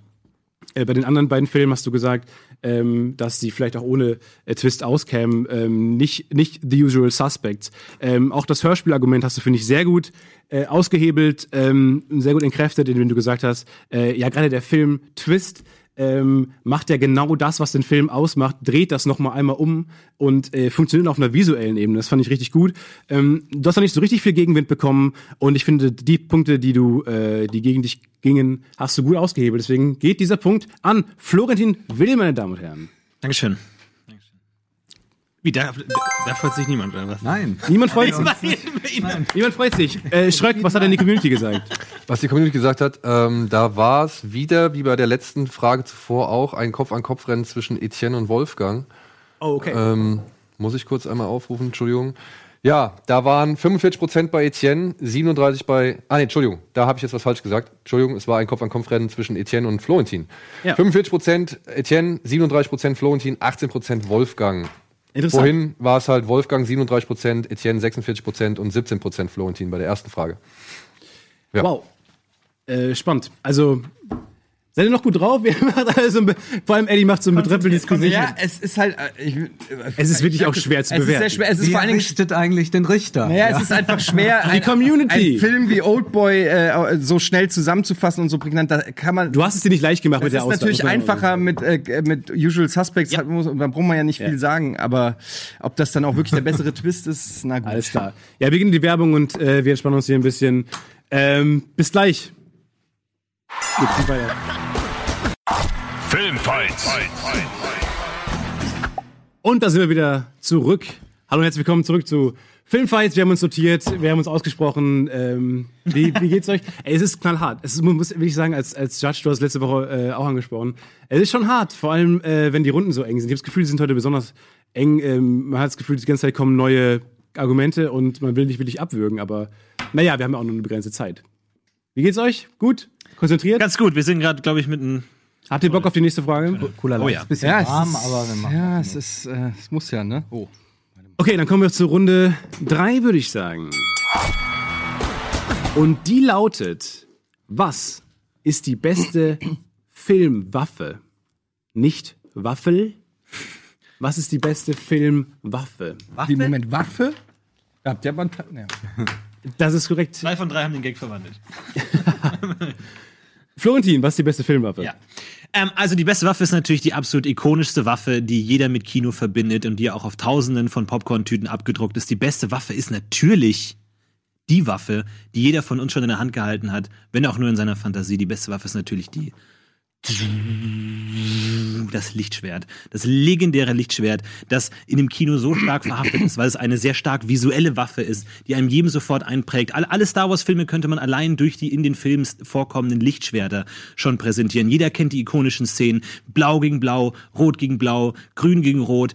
All das definiert die Filme. Es ist eine sehr persönliche Waffe, die die Charaktere sehr zeichnet durch die individuelle Farbe. Es ist ein Plot-Element, das in Star Wars Episode 7 zum Beispiel vorkommt. Es ist eine Waffe, die sich so stark in die Filmgeschichte eingeprägt hat und einfach die coolste ist. Weil ich meine, du kannst mit Laserstrahlen ab abschlagen, du kannst alles, was du willst, durchschlagen. Es ist einfach unfassbar geil. Es überträgt die Ritterlichkeit und die coole, äh, die, die, das coole Gefühl von auf die Fresse hauen, einfach in Science-Fiction-Universum, in dem es ansonsten nur irgendwie langweilige Blaster geben würde. Deswegen definitiv Und der Judge mag Star Wars. Das ist doch dein eigentlicher Grund.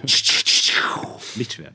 Interessant. Eddie, ja, das wusste ich gar nicht, dass du Star Wars machst. Was ein Zufall. Ich habe auch eine Waffe aus Star Wars. Leute, Ähm, ja, die beste Waffe ist, ähm, ist, man kann natürlich drüber äh, diskutieren, wie definiert man beste Waffe? Geht es um die effektivste Waffe? Geht es um die stärkste Waffe?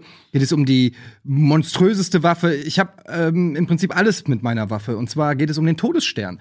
Der Todesstern ist die krasseste Waffe, die jemals in der Filmgeschichte gemacht wurde. Zum einen, ja, es ist der fucking Todesstern, es ist ein fucking kleiner Planet, eine, ein, eine Planet, planetarische Waffe.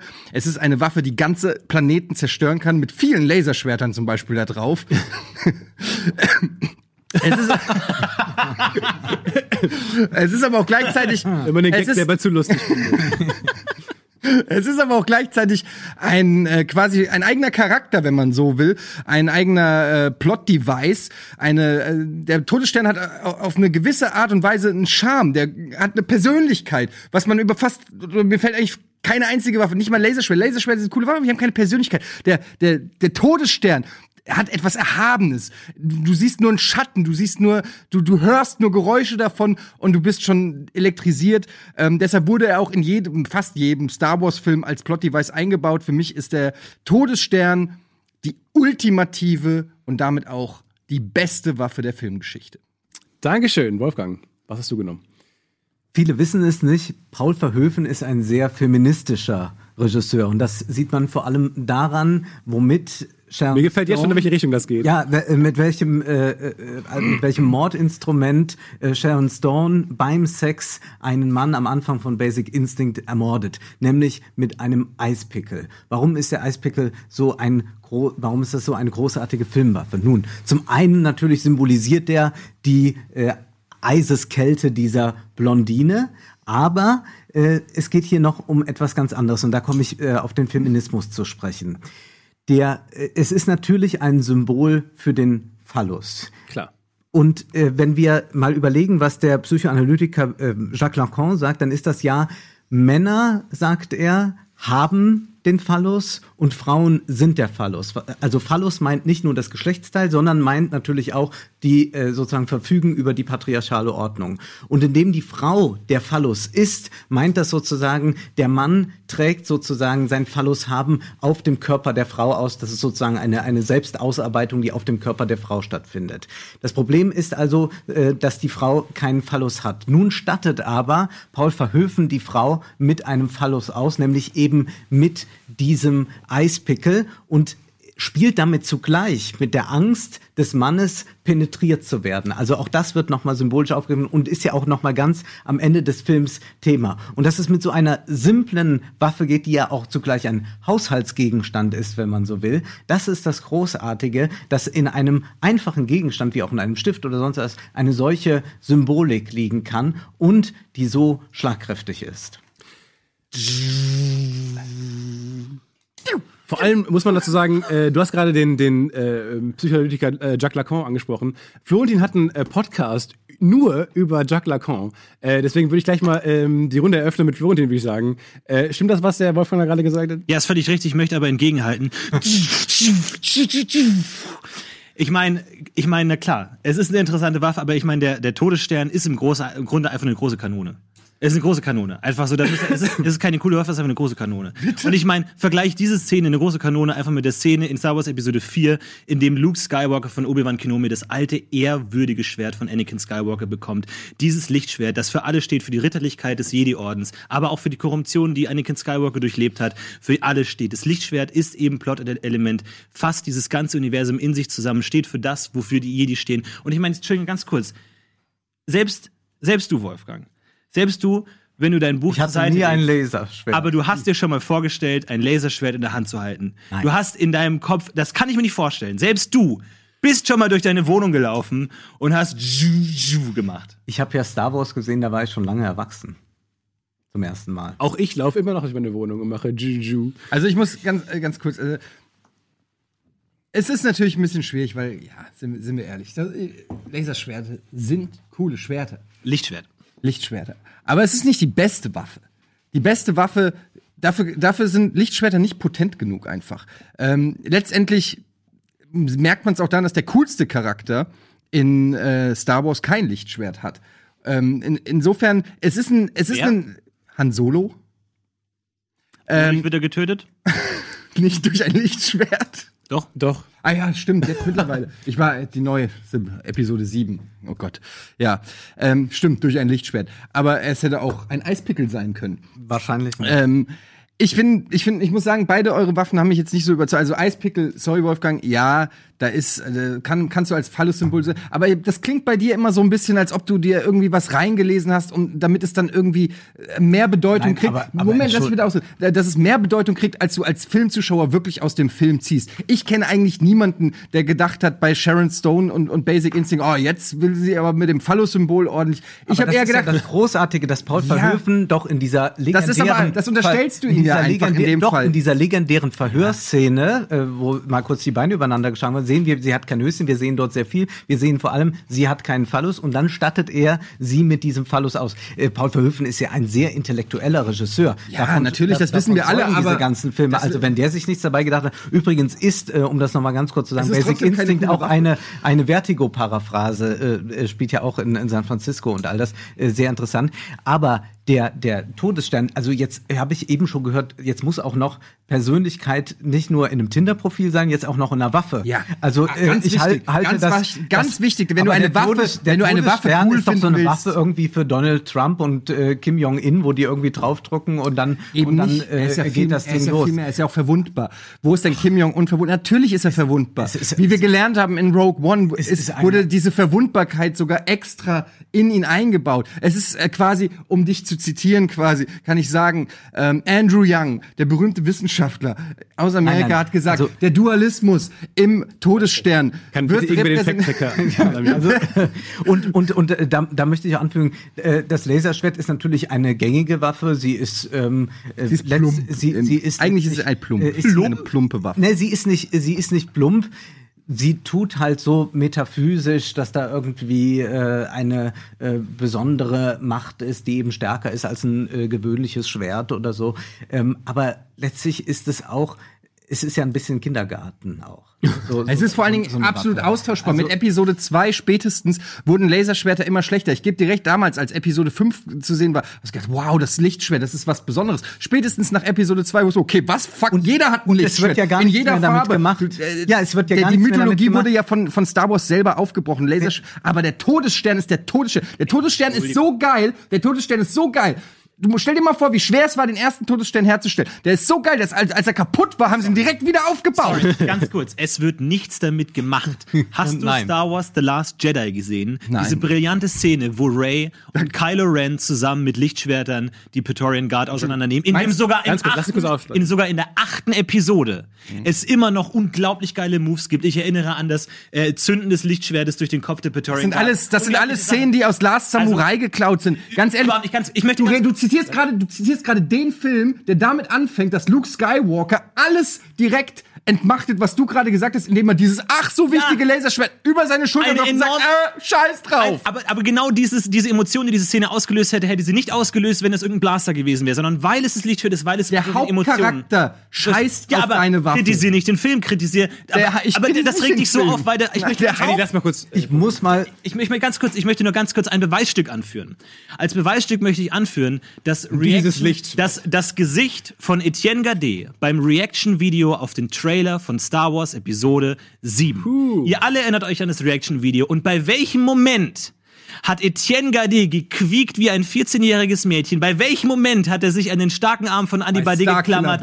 An wel welcher Moment hatte er einen sogenannten Nerdgasm? In dem Moment, in dem Kylo Ren im Trailer von Star Wars Episode 7 sein Lichtschwert, sein, Lot, äh, sein rotes Lichtschwert mit Parierstange ausfährt, weil das Lichtschwert ein so extrem emotionales Instrument ist, das in diesem Film nochmal nach, äh, nochmal hier ist der Wurde. Den Ausschnitt können wir gleich anschauen. In diesem Moment, als Kylo Ren das Lichtschwert ausführt, weil es für alles steht, was cool ist an Star Wars, das stimmt. an cool ist in dem Universum. ja, du musst jetzt Und aber das auch kannst, Luft holen. Da kannst du dein Der Gesicht jetzt seit 10 Minuten am Stück. da, das, kannst du nicht bestre- das kannst du nicht bestreiten, dass das du da bestreite ein ich auch bisschen nicht. feucht Du hast, bist. das stimmt ich mich finde auch das ganz, kurz, ich finde das mal ganz den großartig, dass äh, also ich meine ja seit da äh, in Star Wars sehr versiert, aber ich habe wirklich den Eindruck, dass sich hier zwei Fanboys kappeln, die aber eigentlich gar nicht mehr an der Argumentation interessiert sind, nämlich nach der Frage die beste Filmwaffe. Und wenn die beste Filmwaffe jetzt einfach nur ist, ja, aber der macht das da besser und der macht das da besser, dann glaube ich, kommt man da nicht weiter. Man muss doch fragen, macht eine Filmwaffe nicht auch aus, dass sie nicht nur eine Waffe ist, sondern für sehr viel mehr steht, Nein. dass sie auch Bedeutungsträgerin ist Quatsch. und sie ist Bedeutungsträgerin in Vertigo. Wir erinnern uns an diese, Vertigo, sehr, äh, äh, Entschuldigung, an Basic Basic Instinct. Wir, wir, wir erinnern uns an diese vielen sehr expliziten Sexszenen, wo es immer um Machtdominanz geht. Ja, um, erinnern wir sind hier in einer Herrenrunde, ich darf das sagen, es geht eigentlich um die Frage immer, wer fickt wen. Yo. Und das ist es, was sozusagen nochmal schlussendlich beantwortet wird dadurch, dass es eben Sharon Stone ist. Sie hat Nein. am Ende diesen Eispickel, sie lässt ihn nur noch Ich etwas unter dem Bett liegen, aber irgendwann wird sie ihn einsetzen. Sie hat den Phallus und ist zugleich der Phallus als Frau. Also mehr geht nicht. Könnt ihr mal was wirklich, gegen Wolfgang sagen? Wirklich Komm kluger, nicht zu kluger. Der Feminismus. redet 10 Minuten, der redet 10 Minuten. Nein, nein. Okay. Anders als du, okay. Ja. Ich will mal was gegen. Also, ein ganz einfaches Argument, was gegen deine Interpretation, wohlgemerkt, vom Eisberg spricht. Ja, was ist das Der sonst? Basic Instinct. Lass mich da jetzt. Bitte, sprich. Basic. Instinct würde exakt genauso, zumindest für 99,9% der Menschen funktionieren, wenn es nicht ein Eispickel gewesen wäre, sondern ein fucking Bleistift. Der Eispickel, du interpretierst auf einer hochintellektuellen, anspruchsvollen Ebene da was rein und äh, zitierst Paul Verhoeven und was er Ja, fandest Paul- was der Regisseur. Ja, Das ich ist der weiß, Regisseur aber, der hat aber- auch Ahnung doch Darum dem, geht es er aber tut. nicht. Das macht aber die Filmwaffe nicht besser. Das, ich, ich gehe in den Film rein und will einfach gucken, worauf habe ich Bock. Ich sehe Kinder an Halloween mit Protonenpacks von Ghostbusters. Ich sehe keinen, der als Sharon Stone mit einem Eispickel durch die Gegend läuft, weil es eine scheiß Filmwaffe ist. Wie viele Es Kinder siehst du mit Lichtschwert? ja, ich sehe sehr viele mit Lichtschwert, weil es natürlich auch um einiges leichter ist, ein Lichtschwert herzustellen, als ein fucking Todessternkostüm. Aber ich möchte an der Stelle ganz kurz sagen, Das zeigt der Todesstern, der Todesstern als Kind hast du. Angst vom Todesstern, du hast Respekt vom Todesstern. Der Todesstern ist das, was dir im Kopf bleibt. Du einzelne Szenen, wie fängt der Rogue One Trailer an, in dem du siehst, wie die fucking Anlage da, ich weiß nicht was, das ist eine Satellitending, du weißt es besser, äh, in den Todesstern reingeht. Und da habe ich genauso geguckt wie bei Kylo Rens äh, Dings. Und frag mich mal, und das ist nämlich der Vergleich, du hast angeführt, die ich bei den, die ich beim Episode 7 Trailer geguckt habe. Es war keine Kamera dabei, als der Todesstern zerstört wurde. Weil da, mein Freund, habe ich Tränen geweint. So, jetzt will ich noch einmal von jedem hören. Behauptung. Jetzt will ich noch einmal von jedem kurz die stärksten Argumente zusammengefasst hören. Vielleicht habt ihr sogar noch was äh, in, der, in der Hand- Hinterhand, was ihr noch nicht gesagt habt. Äh, aber jetzt euer Endplädoyer, ähm, denn diese Runde ist gleich vorbei. Und äh, ich möchte noch mal kurz eure besten Argumente hören. Also, Filme finden nicht nur im Kopf statt, sondern sind auch ein visuelles Medium. Und natürlich kann man sich viel zusammenreimen über den äh, Eispickel, aber rein als visuelles Erlebnis, als visuelles filmisches Element fun funktioniert das Lichtschwert. Wir haben unglaublich viele ästhetische Szenen im, im Gedächtnis, wo das Lichtschwert eingesetzt wird. Es ist eine Waffe, die jeder von uns schon mitgetragen hat, die jeder von uns in diese fantastische Welt einsteigen lässt, in der es eben nicht nur Blaster gibt, sondern auch diese anachronistische Waffe, die in einer Science-Fiction-Welt absolut bahnbrechend ist und die das Star Wars-Universum definiert und so, wie wir Filme sehen und wie wir Filme verstehen, auf immer verewigt hat. Und mein absolutes Schlussargument, das ich als absolutes Schluss, Schluss anbringen wieder möchte, d- ist, War so klar. Dankeschön, Wolfgang. Wir gehen ins Kino natürlich, um dem Alltag zu entfliehen, um aber zugleich auch den Alltag auf der Leinwand zu finden. Und auf der Leinwand findet aber eine Verschiebung statt und die kann auch durch eine Waffe stattfinden. Ein Eispickel ist eigentlich ein Alltagsgegenstand, ein, ein, ein Gerät, was ein, ein, ein, ein Stück, das man in der Küche liegen hat. Aber durch diesen Thriller, diesen Erotik-Thriller, den Verhöfen da erzählt, verschiebt sich die Bedeutung dieses Eispickels hin zur Waffe, hin zu einem phallischen Symbol. Und wir gehen aus dem Film raus, nehmen einen Eispick in die Hand, weil wir gerade vielleicht einen Cocktail trinken wollen. Und plötzlich bekommt dieser Gegenstand eine andere Bedeutung. Diese Verfremdung, die da stattfindet, das ist eigentlich die große Kraft, die das Kino äh, vermag auszulösen. Und dazu braucht es nicht solche Spielzeuge. Eddie, du kannst reden. Ja. Ähm, der, das Laserschwert ist letztendlich einfach nur ein Schwert. George Lucas hat immer wieder betont, dass er sich an alten Samurais ähm, orientiert hat und so kommt es eben auch rüber. Es sind letztendlich Schwertkämpfe. Ähm, das Laserschwert ist keine besonders starke Waffe. Das Geräusch des Laserschwerts, es wurde nicht gefragt, was ist das coolste Geräusch oder so, sondern was ist die beste Waffe. Der Todesstern ist monströs. Der Todesstern ist eine angsteinflößende Waffe. Er ist ein Plot-Device. Er ist, äh, er hat Power. Es, er ist das Ziel eigentlich fast der Hälfte aller Star Wars Filme und ähm, er ist das, was einem im Kopf bleibt, das einen beeindruckt, während das Laserschwert mit jedem weiteren Teil von Star Wars immer mehr an Bedeutungslosigkeit, an Bedeutung verloren hat und in der Bedeutungslosigkeit gelandet ist. Piu. Dankeschön. Vielen Dank für die Runde. Äh, Schröck, holy shit.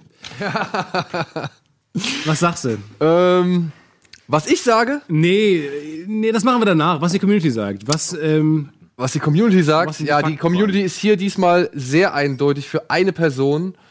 Und was ich vielleicht, ich weiß nicht, Stefan, ob du dir da Gedanken zu gemacht hast, ja, und ich möchte auch nicht wirklich gegen Etienne feuern, aber wenn man mal ganz streng ist und wenn man auch mal die Definition bei Wikipedia und Jedipedia und so weiter sieht, ist der Todesstern eigentlich eine Raumstation und die Waffe des Todessterns ist halt dieser gigantische Laser, der Planeten zerstören kann. Ja, und ähm, ich habe sogar bei Screen Rant so Fakten rausgefunden zum Todesstern, dass es eigentlich auch mal als Stadt geplant war und nicht nur als reine militärische Anlage. Gut, aber ein Eispickel ist auch nicht zum Umbringen. wir haben es vor allem auch zugelassen und ich würde Entschuldigung, sagen. also ein Ja, ich- Eispickel ich- ist aber auch dafür da, um Eis klein zu machen und nicht Leute umzubringen. Also das ist auch keine Ja, Waffe. Gut, also man kann mit einem Messer auch ein Brot schmieren, aber es ist schon eine Waffe. also Und man kann mit dem äh, Todesstern kann man auch Leute umbringen. ja.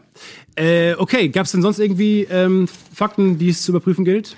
Ähm, eigentlich nicht. Ich bin eigentlich nur ein bisschen über die Geschichte gestolpert, die Herr Schmidt gesagt hat zu der Geschichte. Aber ich weiß jetzt auch nicht, ob die relevant ist für die Argumentation mit der Verhörszene, in der man sieht, dass Sharon Stone ja keinen Phallus hat. Ja. Das wusste Frau Stone ja in dem Moment nicht. Ne? Also er hat es ja gemacht, ohne ihr das zu sagen. Ich weiß nicht, inwiefern das so zum Plan gehört hat, das alles. Aber ist nur meine Ansicht. Deswegen, aber Aber die, die, die Szene ist ja sehr gut gefilmt. Ich glaube nicht, das ist, ist keine, keine heimliche Aufnahme. Ähm, wir, machen das, wir machen das kurz und knackig. Ich habe viele gute Argumente gehört, äh, wie jede Runde auch. Florentin hat die äh, Mats angeführt, in der Etienne zu sehen ist, wie er sich über das Laserschwert, Laserschwert freut. Ich finde das ein sehr gutes. Können wir es zeigen? wie können Sie? Also ich habe sie auf jeden Den Fall. Ausschnitt, bitte. Den Ausschnitt habe ich hier. Ja, sehr gut. Dann lass uns das mal zeigen. Cool. Es ist leider kein Ton dabei, aber jetzt in dem Moment, jetzt kommt das. Äh, Achtet auf Eddie. Achtet auf Eddie. Und Okay, und ich finde dieser Gesichtsausdruck und weil Florentin einfach sehr, sehr gut argumentiert hat, er hat die meisten Argumente angeführt. Äh, Wolfgang, du hast auch viele Argumente angeführt, äh, bei, aber, aber die haben mich nicht so richtig wahnsinnig überzeugt, vor allem weil Florentin den guten Punkt gemacht hat, dass es äh, im Kino ja auch um die Visualität einer Waffe geht. Und da fand ich natürlich, da, da, das habe ich höher bewertet als den, das, den, das, den Phallus, äh, das Phallus-Symbol da finde ich, hat Florentin klar gemacht, warum es auf der Leinwand klar äh, be- besser ist. Äh, Etienne, du hast es nicht leicht gemacht, weil der Todesstern halt auch im gleichen Universum spielt. Und ich finde, wenn, wenn man über die Waffe, die ikonischste Waffe im Star Wars-Universum spricht, ist es das Laserschwert. Das hat Florentin in allen seinen Argumenten klar gemacht. Und basierend auf den Argumenten muss ich diesen Punkt Florentin geben. So. Puh. Und damit äh, würde ich sagen, gehen wir ratzfatz. Nee, lass uns erstmal nochmal zum Schröck gehen. Was äh, hat denn die Community gesagt? ähm, die Community war auch sehr, jetzt hat sich ein bisschen verändert, aber vorher schon zu über 50 Prozent bei Florentin. Inzwischen sind es 49, 20 Prozent für Wolfgang und 31 Prozent für Etienne. Es ist eine ikonische Waffe und ich finde, Florentin hat das auch klar gemacht. Ähm, er hat vor allem auch, was du gemacht hast mit deiner Waffe, äh, wo, du, wo du natürlich sehr viel reininterpretiert hast, äh, völlig zu Recht, weil es auch mit Sicherheit so gemeint ist. Vom, Natürlich vom, vom Regisseur auch drin liegt, aber auch, auch in dem Lichtschwert äh, ist sehr viel drin. Und das Totschlagargument äh, war für mich dann am Ende auch, dass es einfach eine Sci-Fi-Waffe ist, die es äh, noch nie so gab. Vor allem, weil es halt auch wieder diesen Märchenaspekt mit reinbringt. Ich finde, das hat Florentin gut gemacht. Deswegen kommen wir jetzt zur Pitch-Frage. Das ist die vierte Frage. Und die ist uns heute so wichtig, ab heute würde ich sagen für immer auch so wichtig, dass sie sogar zwei Punkte bekommt. Ähm, es ist nämlich, ihr müsst tatsächlich pitchen. Ihr müsst nicht nur äh, eine Antwort aussuchen aus Filmen, die es schon gibt, sondern ihr müsst eine Eigenleistung vollbringen. Und unsere heutige Pitchfrage, ähm, ich finde sie cool, weil sie auch mal einen anderen Aspekt macht. Wir äh, werden ein bisschen breiter als nur Filmfights, sondern wir gehen jetzt auch mal auf einen anderen Aspekt.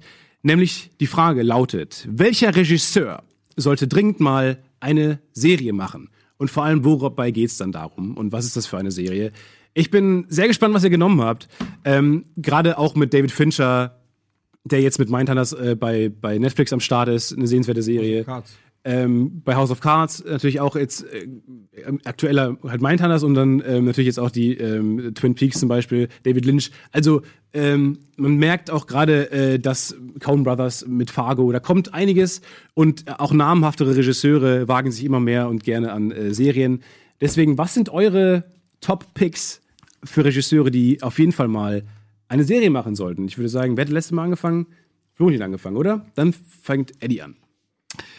Eine ne sehr gute Frage. Ähm, ich habe mich letztendlich für ähm, etwas entschieden, worauf ich einfach, wo ich gedacht habe, da habe ich selber am meisten Bock drauf, das zu sehen. Ähm, weil ich auch glaube, dass die Stärken sich sehr gut auf ein Serienformat übertragen. Ich habe mich entschieden für äh, Robert Zemeckis in Klammern und Bob Gale und eine Back to the Future Serie.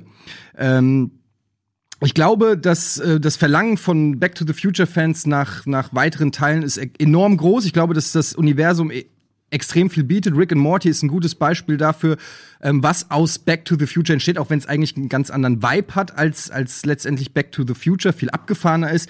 Ähm, ich glaube auch, dass jetzt die Zeit reif ist, um ähm, so eine Serie zu machen. Ich sehe, ähm, ich, ich halte Bob, äh, Bob Zemeckis für einen äh, begnadeten Robert. ja, Robert Bob, Bob ist sein. Eddie sagt ich Bob. kenne ihn als Bob.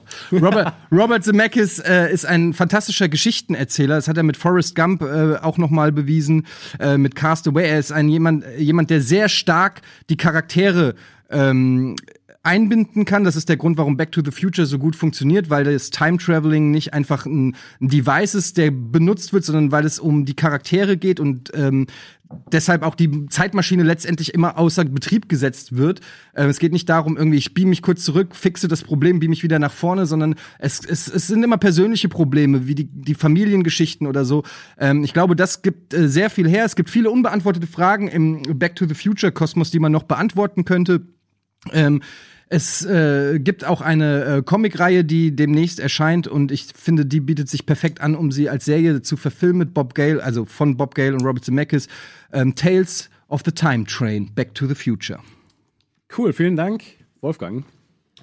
Deine Serie. Und Es ist ja gar nicht so leicht, noch einen Regisseur zu nennen, der noch keine Serie gedreht hat. Ähm, und zwar ist das aber Quentin Tarantino. Der hat noch keine gedreht, will es ja vielleicht auch nicht tun, aber wir warten mal ab. Darum Ähm, geht es auch gar nicht. äh, Darum geht es nicht. Ich glaube aber, dass Tarantino ideal wäre äh, für eine Serie. Und zwar sollte er ein Remake drehen, beziehungsweise eine Serie auch dadurch weitererzählen und noch und weiterbringen und sie vielleicht auch noch gegenwärtiger machen, als sie ohnehin schon ist. Die Rede ist von der Serie Firefly von Joss Whedon, eine großartige Serie, ein Science-Fiction-Western nämlich. Denn es gibt ja diese Idee im Western immer, man kann immer weitergehen, Neuland gewinnen. Das ist eine äh, Frage, die heute wieder äh, durch die Technologie neu aufkommt. Also nicht umsonst wollen Donald Trump, wollen Elon Musk auf den Mars äh, ähm, hinauf, sondern auch die Digitalisierung kann man auch begreifen als eine Art des Neulands gewinnen. Also insofern hatte unsere Bundeskanzlerin da ausnahmsweise einmal recht. Das Tolle ist sozusagen an dieser Serie, dass sie ja, oder auch das Traurige, dass sie ja nicht äh, zu Ende erzählt werden konnte, dass sie irgendwann abgebrochen wurde. Es ist ja ein großer Skandal, das hat viele lange beschäftigt. Tarantino wäre der ideale äh, Regisseur, das wieder aufzugreifen. Warum? Weil er sich im Western großartig auskennt, das hat er ja bewiesen mit äh, Django Unchained. Auch vielleicht dann doch, auch wenn ich den Film nicht so sehr schätze, in The Hateful Eight, da ist eben die Frage, wie ist Gesellschaft möglich? Also das ist auch wieder eine Frage, die sich stellt, wenn man einen äh, Science-Fiction-Western erzählt, eine große Serie. Zugleich können, kann Tarantino aber in dieser Serie ganz wunderbar seine eigenen Filme zitieren. Nicht nur Pulp Fiction, Reservoir Dogs, wenn es so um Banden und Gruppen und sowas geht, all das spielt ja auch in Firefly eine Rolle. Nein, wir müssen diese ganze Serie auch geopolitisch einordnen. Da oben äh, äh, sind natürlich auch andere, zum Beispiel Asiaten. Also man könnte wunderbar Kampfszenen zeigen, wie man sie aus äh, äh, Kill Bill äh, Oder man kann sozusagen auch den politischen Gehalt sehr stark machen. Auch das hat er bewiesen, dass er ein Regisseur für so etwas ist, nämlich in Inglourious Bastards. Und vor allem, das ist vielleicht das äh, äh, noch zwei, zwei Sachen noch ganz kurz. Ganz kurz. Wir haben Verfolgungsjagden äh, dort oben, Death Proof. Äh, das ist äh, ganz großartig. Also man könnte wirklich schmutziges Genre-Kino daraus machen. Und Tarantino weiß, wie das Fernsehen funktioniert. Das hat er in seinem wunderbaren Film Jackie Brown bewiesen. Alles klar, vielen Dank. Florentin. Also, ja, ähm, vor ein paar Jahren waren diese Serie noch der heiße Scheiß, die äh, goldene Zeitalter der Serien wurde ausgerufen. Und ich muss ganz ehrlich sagen, mittlerweile hat irgendwie jeder seine Serie bekommen. Jeder amerikanische Comedian macht eine Serie über seinen Alltag. Wir haben irgendwie die, den 80er-Ästhetik, haben wir. Mittlerweile machen wir zu allem irgendwie eine Serie und die Serie verliert irgendwie ein bisschen an Tragkraft und wird so ein bisschen trivial. Was wir brauchen, ist ein fucking Badass Director, der eine ernste, erwachsene, psychologisch tiefgreifende und tiefschürfende äh, Serie macht. Jemand, der die große ästhetische Geste beherrscht. Jemand, der sich von den ganzen äh, von Netflix durchproduzierten, von Amazon durchfinanzierten Serien abhebt, der sein eigenes Ding macht und der sich von niemandem reinreden lässt. Und ich rede natürlich von Lars von Triers Apokalypse. Wir sehen in dieser zehnteiligen Serie die zehn biblischen Plagen, wie sie über die Welt einherbrechen. Wir kennen Lars von Triers einzigartige visuelle und ästhetische Stimmung. Er schafft es, diesen Zerfall der Welt, dieses Zerbrechliche, dieses Leidende, dieses Kränkelnde perfekt umzusetzen, sowohl auf psychologisch als auch auf körperliche Ebene. Und das sehen wir hier eben in zehn Teilen, in dem die Welt jeweils von einer Seuche heimgesucht werden. Wir haben zehn knallharte Episoden und am Ende ist die ganze Welt zerstört. Okay, also wir hören äh, Robert Zemeckis Back to the Future, eine, eine Serie, äh, die auf dem Film basiert und ähm, in der Richtung ordentlich Abenteuergeschichten. Ging es nicht auch darum, ähm, also Sehr wir richtig, sehr auch mal richtig. jemand, der noch keine Serie gemacht hat, weil ich meine, Lars von Trier Geister Ja. zum Beispiel äh, ist eine relativ bekannte Lars von Trier Serie. Wieso? Also warum sollte man jetzt Und keine schlechte. keine schlechte, aber warum sollte man jetzt noch mal ähm, Regisseure anführen, die schon mit Serien Erfolg hatten? Das hab, also vielleicht habe ich auch die Frage falsch verstanden. Ansonsten klingt das natürlich sehr interessant. Naja, mich. und man muss noch hinzufügen, er würde ja dann noch, dann dreht er eigentlich das nochmal, er hat ja Melancholia gemacht. Also da hat er. Da kann ich da gleich hat noch mal im er- Detail er eingehen, diese, wo- wo da äh, der hat er diese äh, großen äh, Themen ja schon drin. Ähm, Ganz kurz, du hast, äh, um es mal zusammenzufassen, möchtest Firefly von Joss Whedon äh, neu auflegen und weiterführen mit Quentin Tarantino und du entscheidest dich für eine Lars von Trier Serie, eine zehnteilige äh, Apokalypse. Ähm, jetzt würde ich dir gerne die Runde eröffnen und jetzt könnt ihr auch gerne gegen Ich habe ja schon gesagt, also wie gesagt, wir können gerne ausklammern, dass die Aufgabe im Prinzip verfehlt wurde von Florentin, weil Lars von Trier mit, mit Geister schon eine ex exzellente Serie abgeliefert hat. Aber ist ja nicht schlimm. Ähm, ich finde, dennoch reizt mich das Thema jetzt erstmal nicht so. Ähm, bei meiner Serie hingegen, muss ich sagen, werden viele Fragen beantwortet, die sich die Leute schon immer gefragt haben. Zum Beispiel, wie haben sich äh, Doc und Marty überhaupt ähm, kennengelernt? Das ist eine, ein, ein, weitere, ein weiteres Rätsel. Ähm, der dritte Teil von Das wollte ich auch schon immer der, mal wissen. Ja, viele, viele Zurück in die Zukunft-Fans wollen es wissen. Auch wie der DeLorean gebaut wurde, das weiß man nicht. Marty ist äh, immer in sein Labor gegangen, hat aber nie den DeLorean gefunden. Das könnte man äh, eruieren. Im dritten Teil, ähm, der endet ja mit dem, mit dem Time Travel Train.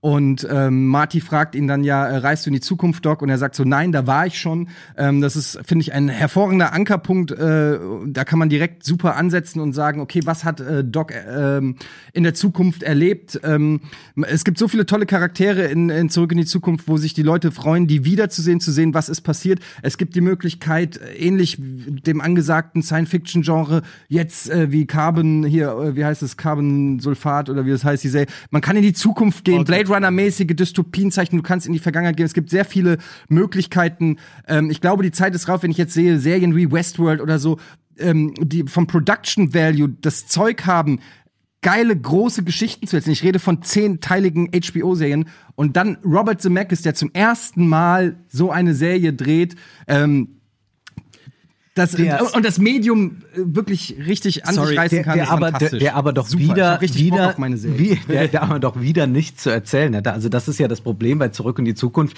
dass äh, das Ganze ja unglaublich redundant wird. Also das ist ja ab dem zweiten Teil eigentlich schon nicht mehr zu ertragen. Und das Problem ist ja auch, es ist eine total konservative Botschaft. Am Ende bleibt immer alles so, wie es ist und es wird eigentlich nur hin und her gereist in der Zukunft, damit den ja, Film je dam- gesehen? damit, Wo bleibt denn bei damit Zurück in die ja- Zukunft was, wie es da- ist? Es ist komplett damit anders. Ja, die, die, die amerikanische bürgerliche Familie gerettet wird und damit, damit es ja nicht äh, zu viele Veränderungen gibt, die- bloß keine Revolution, bloß keine Veränderung. Äh, dafür wird alles getan. Und ich finde es stimmt, wir haben jetzt so oft schon in dieser Nostalgie in der letzten Zeit Ja. gebadet. Wirklich, das Ähm, Letzte, also was wir brauchen, 80er, ist äh, 80er. und so. Wer also redet denn von man, 80er? man möchte Ja. das wirklich nicht mehr haben. Es ist, es Ich ist habe gerade gut. Ich habe diverse Epochen gerade gezeichnet. Wie, wieso sollte ich denn zurück in die Zukunft eine zurück in die Zukunft Serie pitchen, die in den 80ern spielt? Ja, es Zurück ist in die- 80er Nostalgie. Ist Zurück in die 80er? Nein. Alle, alle, du die in deinem gerade Alter gesagt, sind, die so, Nostalgie. äh, wie, wie, der, wie der DeLorean gebaut wurde, wie dies entstanden ist, wie die sich kennengelernt haben. Ja, ich möchte es ja nicht noch, auch noch auserzählt haben. Also, das tut mir leid, aber wer, wer ernsthaft denkt, wirklich für, für, für, für die 80er brau- bräuchte ich ja kein DeLorean oder keine Zeitmaschine. Es geht um 80er Nostalgie und das letzte, was wir brauchen, ist noch eine Serie mit 80er Nostalgie, wo man irgendwie sich auf alte Kindheitserinnerungen noch mal einen runterholt. Und ich meine, wir sind uns alle einig, dass die Zurück in die Zukunft Filme immer schlechter wurden. Also wer ist, wer bitte, der bei Verstand ist, möchte noch mehr von Zurück in die Zukunft haben? Ich glaube, man hat gerade an Indiana Jones 4 gesehen, lasst Legenden bitte ruhen. Und das letzte, was ich brauche, ist so eine, äh, so, so, eine wirklich komplett durch Marketing, durchpolierte Zurück in die Zukunft. Ey, schaut euch das noch mal an. Überhaupt Serie, äh, sch- schrecklich, wirklich schrecklich. Warum ist deine besser? Ich kann sagen, warum seine nicht besser ist. Okay. Äh, Das liegt äh, nämlich da, also ich äh, liebe Lars von Trier, das sind großartige Filme. Ich bin aber auch froh, dass er jetzt auf der großen Leinwand ist. Man muss sagen, äh, ästhetisch hat ähm, äh, Geister auch äh, so seine Probleme. Aber ähm, mir leuchtet nicht ein, warum Lars von Trier jetzt dieses, diese, ähm, äh, biblisch, dieses biblische Thema aufgreifen soll, weil er doch eigentlich ähm, sich sozusagen damit schon so intensiv intensiv in seinen Filmen auseinandergesetzt hat, auch in Antichrist, äh, dass das doch unglaublich redundant ist und Lars von Trier doch eher der Regisseur ist, der äh, tatsächlich ähm, großes Diskurskino macht und jetzt einfach nur nochmal äh, zu, sozusagen so, ein- so ein Ende der Welt uns zu präsentieren, ähm, das würde doch dem Ganzen gar nichts Neues hinzufügen können. Während Tarantino, glaube ich, ein Regisseur ist, der ja immer Genre absolut versteht, der die Referenzen alle parat hat und dann, das ist immer seine große Leistung, daraus wieder etwas völlig Neues zu kreieren. Aber ich meine, ich mein, sorry, du, du schlägst ein Remake vor und Ja. wirfst mir vor, Ja. dass wir Sachen sehen, die wir schon mal Ge- gesehen haben. nein, nein, Remake. Also mit Nein. Redundanz kommen und dann aber ein Nein, Remake nein, von nein, Firefly. nein, nein, nein. Und Das- das, das das, und Remake- das Krasse ist ja auch, dass du ernsthaft denkst, dass Quentin Tarantino Firefly besser machen kann als Joss Whedon. Absolut. Absolut. ist der Das bessere Regisseur. Also ist das besser mag, als das mag ja sein, aber, aber es Ja, ist, aber Joss klar. Whedon ist gibt- Firefly. also wenn man Firefly kannst- sich Firefly ansieht- wäre nicht mehr Firefly, wenn es nicht von Joss Firefly Whedon ist wäre. schon furchtbar gealtert. Ich habe ihn ja vor einigen Monaten, musste ich mir die Serie nochmal ansehen, ist furchtbar gealtert. Aber die Themen sind hochaktuell. Diese Serie ist das, wonach unsere Cowboys Gegenwart schreit, nämlich zu, ja, Space. tatsächlich zu erklären, sozusagen, Mhm. wie diese, äh, dieser Expansionsgedanke, der jetzt stärker denn je durch die technologische und geopolitische Entwicklung da ist, auch dass wir äh, nicht mehr eine unilaterale Welt haben, sondern dass die multilateral ist, dass all diese Fragen sich jetzt wieder stellen. Gerade wenn man anschaut, wie diskutiert wird, wem wo wird gehört eigentlich, Firefly wem gehört eigentlich das Weltall? Das, das wird da permanent. Das sind ja sozusagen Outlaws, die immer wieder versuchen, sozusagen an den Rändern, die noch nicht äh, vollkommen zivilisiert sind, äh, zu kämpfen. Das ist ja das uralte Western-Thema. Und ich glaube, dass äh, Tarantino genau deshalb der geeignete Regisseur ist, weil keiner besser mit den Western-Themen umgehen Ich möchte auf eine Sache hinweisen bei Quentin Tarantino, und zwar die Trennung von Kill Bill in zwei Teile. Gegen den Willen von Quentin Tarantino. Und ich glaube, hier sehen wir am besten, dass Quentin Tarantinos Vision am besten als großes Epos, als großes Gesamtwerk, natürlich mit vielen kleinen Referenzen, mit Zeitsprung, aber in sich ein großes cineastisches Werk ist und Quentin Tarantino davon nur kastriert werden würde, wenn man ihn jetzt in kleine Stücke zerschneidet. Das kann nicht funktionieren. Quentin Tarantino Wir denkt mehr Film als. Ganzes. Wir können doch einfach sagen, Aber, er aber hat kann dann einfach einen langen Zeit. Film drehen. Naja, zehn Stunden Filme kann man schlecht drehen, wenn man nicht Love Diaz ist. Ich glaube, Quentin Tarantino, ich, ich liebe Quentin Tarantino, ich bin der größte Quentin Tarantino-Fan. Ich glaube, er ist perfekt aufgehoben im, im, im Medium Film. Ähm, ich glaube, dass ähm, ich sehe ihn überhaupt nicht als Western-Regisseur, auch wenn er zwei Western gemacht hat. Das sind meiner Meinung nach eher die schlechtesten Tarantinos. Sowohl Django Unchained als auch The Hateful Eight sind sicher nicht seine besten Filme. Es gibt wesentlich bessere ähm, Western-Regisseure als Quentin Tarantino. In der deshalb Gegenwart? Ist das, In der deshalb ist das in Gegenwart? der, in der deshalb ist das, äh, Das glaube ich nicht, das- in der Gegenwart. Und du, und du kommst mit einem abgehalferten Regisseur an, der seit Jahren keinen guten Film gedreht hat. Das muss man tatsächlich man sagen. ist ja das, wirklich das, das, da gebe ich, ja, zum Teil. Das, naja, also weiß ich nicht. Also der letzte Flight war Oscar nominiert mit Denzel Washington. Ich fand, das war ein richtig guter Film. Ist vielleicht nicht das, was du erwartet hast. Davor hat er ein bisschen aus so experimentiert mit Kinderanimationsfilmen. Die waren allesamt nicht schlecht. Polar Express war auch kein schlechter Film. Ähm, hat, also, hat das meine ist ja Steine im Express. Also, ja, es tut mir leid, es ist so. Tarantino es ist so. Von Forrest Gump ist mir, immer aber noch ein Classic. nicht sagen- Forrest Gump ist immer noch ein Classic. Castaway hat er es bewiesen. Ich glaube, und nach wie vor, Forrest Gump, ein, ein letztendlich ist es auch eure Geschmackssache, die mich nicht, die mich nicht wirklich interessiert. Film. Ähm, müssen wir jetzt Fakt in, un, ist- in Also, einem auf. Zeitalter, müssen wir dann noch konservativer werden. Und Robert Zemeckis Zemeckis- Lass uns kurz mal den Eddie ich, aufbringen. ich führe zusammen, was zusammengehört. Und es gibt ganz oft gibt es Regisseure, die vielleicht ihren Glanzmoment mit gewissen Charakteren und mit gewissen ähm, Geschichten haben. Und ich glaube, Robert Zemeckis, Bob Gale und Zurück in die Zukunft ist genau so ein, ein, eine Erfolgsgeschichte. Und ich glaube, die Zeit ist reif, um diese Geschichten weiterzuerzählen. Die Leute wollen diese Geschichten sehen. Und äh, im Gegensatz zu dem, was Florentin gesagt hat, so 0815, 80s und so. Erstens mal, das ist das Original. Alles andere ist nachgemacht, nicht umgekehrt. Zweitens, ähm, wenn es eine Reihe gibt, die nicht ausgeschlachtet wurde, dann ist es Back to the Future. Eben, dann lass sie nicht ausgeschlachtet- das sind lass sie die- doch nicht Das ausschlachten. sind die, die sich dagegen gewehrt haben, dass es, äh, dass sie hätten Millionen machen können mit einem vierten Ja, Film, wo alle deswegen- Ghostbusters geremaked wurde, alles wurde geremaked, aber nicht Back to the Future. Also dann lass doch das Remake Aber wenn sein, du die nicht. Originalleute machen lässt und das, die Zeit ist reif, auf Netflix oder HBO den Leuten die Macht zu geben, die Möglichkeiten, das Geld zu geben, ihre Vision zu verwirklichen. Und das tun sie im Comic. Es, ihr könnt es googeln, ähm, The Time äh, Traveling Das wäre wie wenn, Train. wenn, wenn ABBA jetzt nochmal eine Tales of CD the Time aufnehmen Tra- würde. Also das Tales of the Time Train, da seht ihr, dass sie Bock haben, diese Geschichten weiter zu erzählen. Gib ihnen das Geld, gib ihnen den Sendeplatz und sie, sie liefern dir die beste Serie, die ihr je in eurem Leben gesehen habt. Dagegen ist das, was ihr sagt, ein lauer Aufguss und gähnende Langeweile. Okay, dann lass uns doch mal kurz äh, zusammenfassen, warum eure Ideen die besten sind. Einfach mal auf eure Ideen beziehen und nochmal sagen, vor allem auch mit Hinblick, warum ist der Regisseur gerade für diese Serie am besten und ähm, warum will man von diesem Regisseur endlich mal eine Serie sehen? Das ist ja im Kern die Frage. Ich wieder anfangen? Ähm, lass mal mit Florentin anfangen. Also, was wir haben, sind zwei Remakes und ich glaube, das Letzte, was wir brauchen, ist, dass in Serien jetzt noch groß irgendw- irgendwelche Gefühle ausgeschlachtet werden für irgendwelche Serien, die vielleicht irgendwann mal gut waren. Was wir brauchen, ist eine ernste, ästhetisch ansprechende Serie, die einfach mal aufräumt mit diesen ganzen kleinen äh, Gimmick-Sachen, mit den kleinen Remakes, mit den kleinen netten Nostalgie-Momenten, die wir haben, sondern eine psychologisch tiefgreifende, vernichtende Serie. Und der Einzige, der das umsetzen kann, ist Lars von Trier. Okay, kurz und knackig. Wolfgang, nochmal kurz. Ach, was ist bei dir besser? Tarantino hat mit Jackie Brown bewiesen, dass er das Fernsehen absolut verstanden hat. Und er weiß auch, wie Fernsehbilder funktionieren, wie Fernsehbilder wirken. Das verstehen die meisten Regisseure, die heute äh, Serien machen, nicht. Die wollen eigentlich ein bisschen Kino, ein bisschen sehr, sie wissen es nicht, am Ende kommt da eine schlechte Seifenoper bei raus.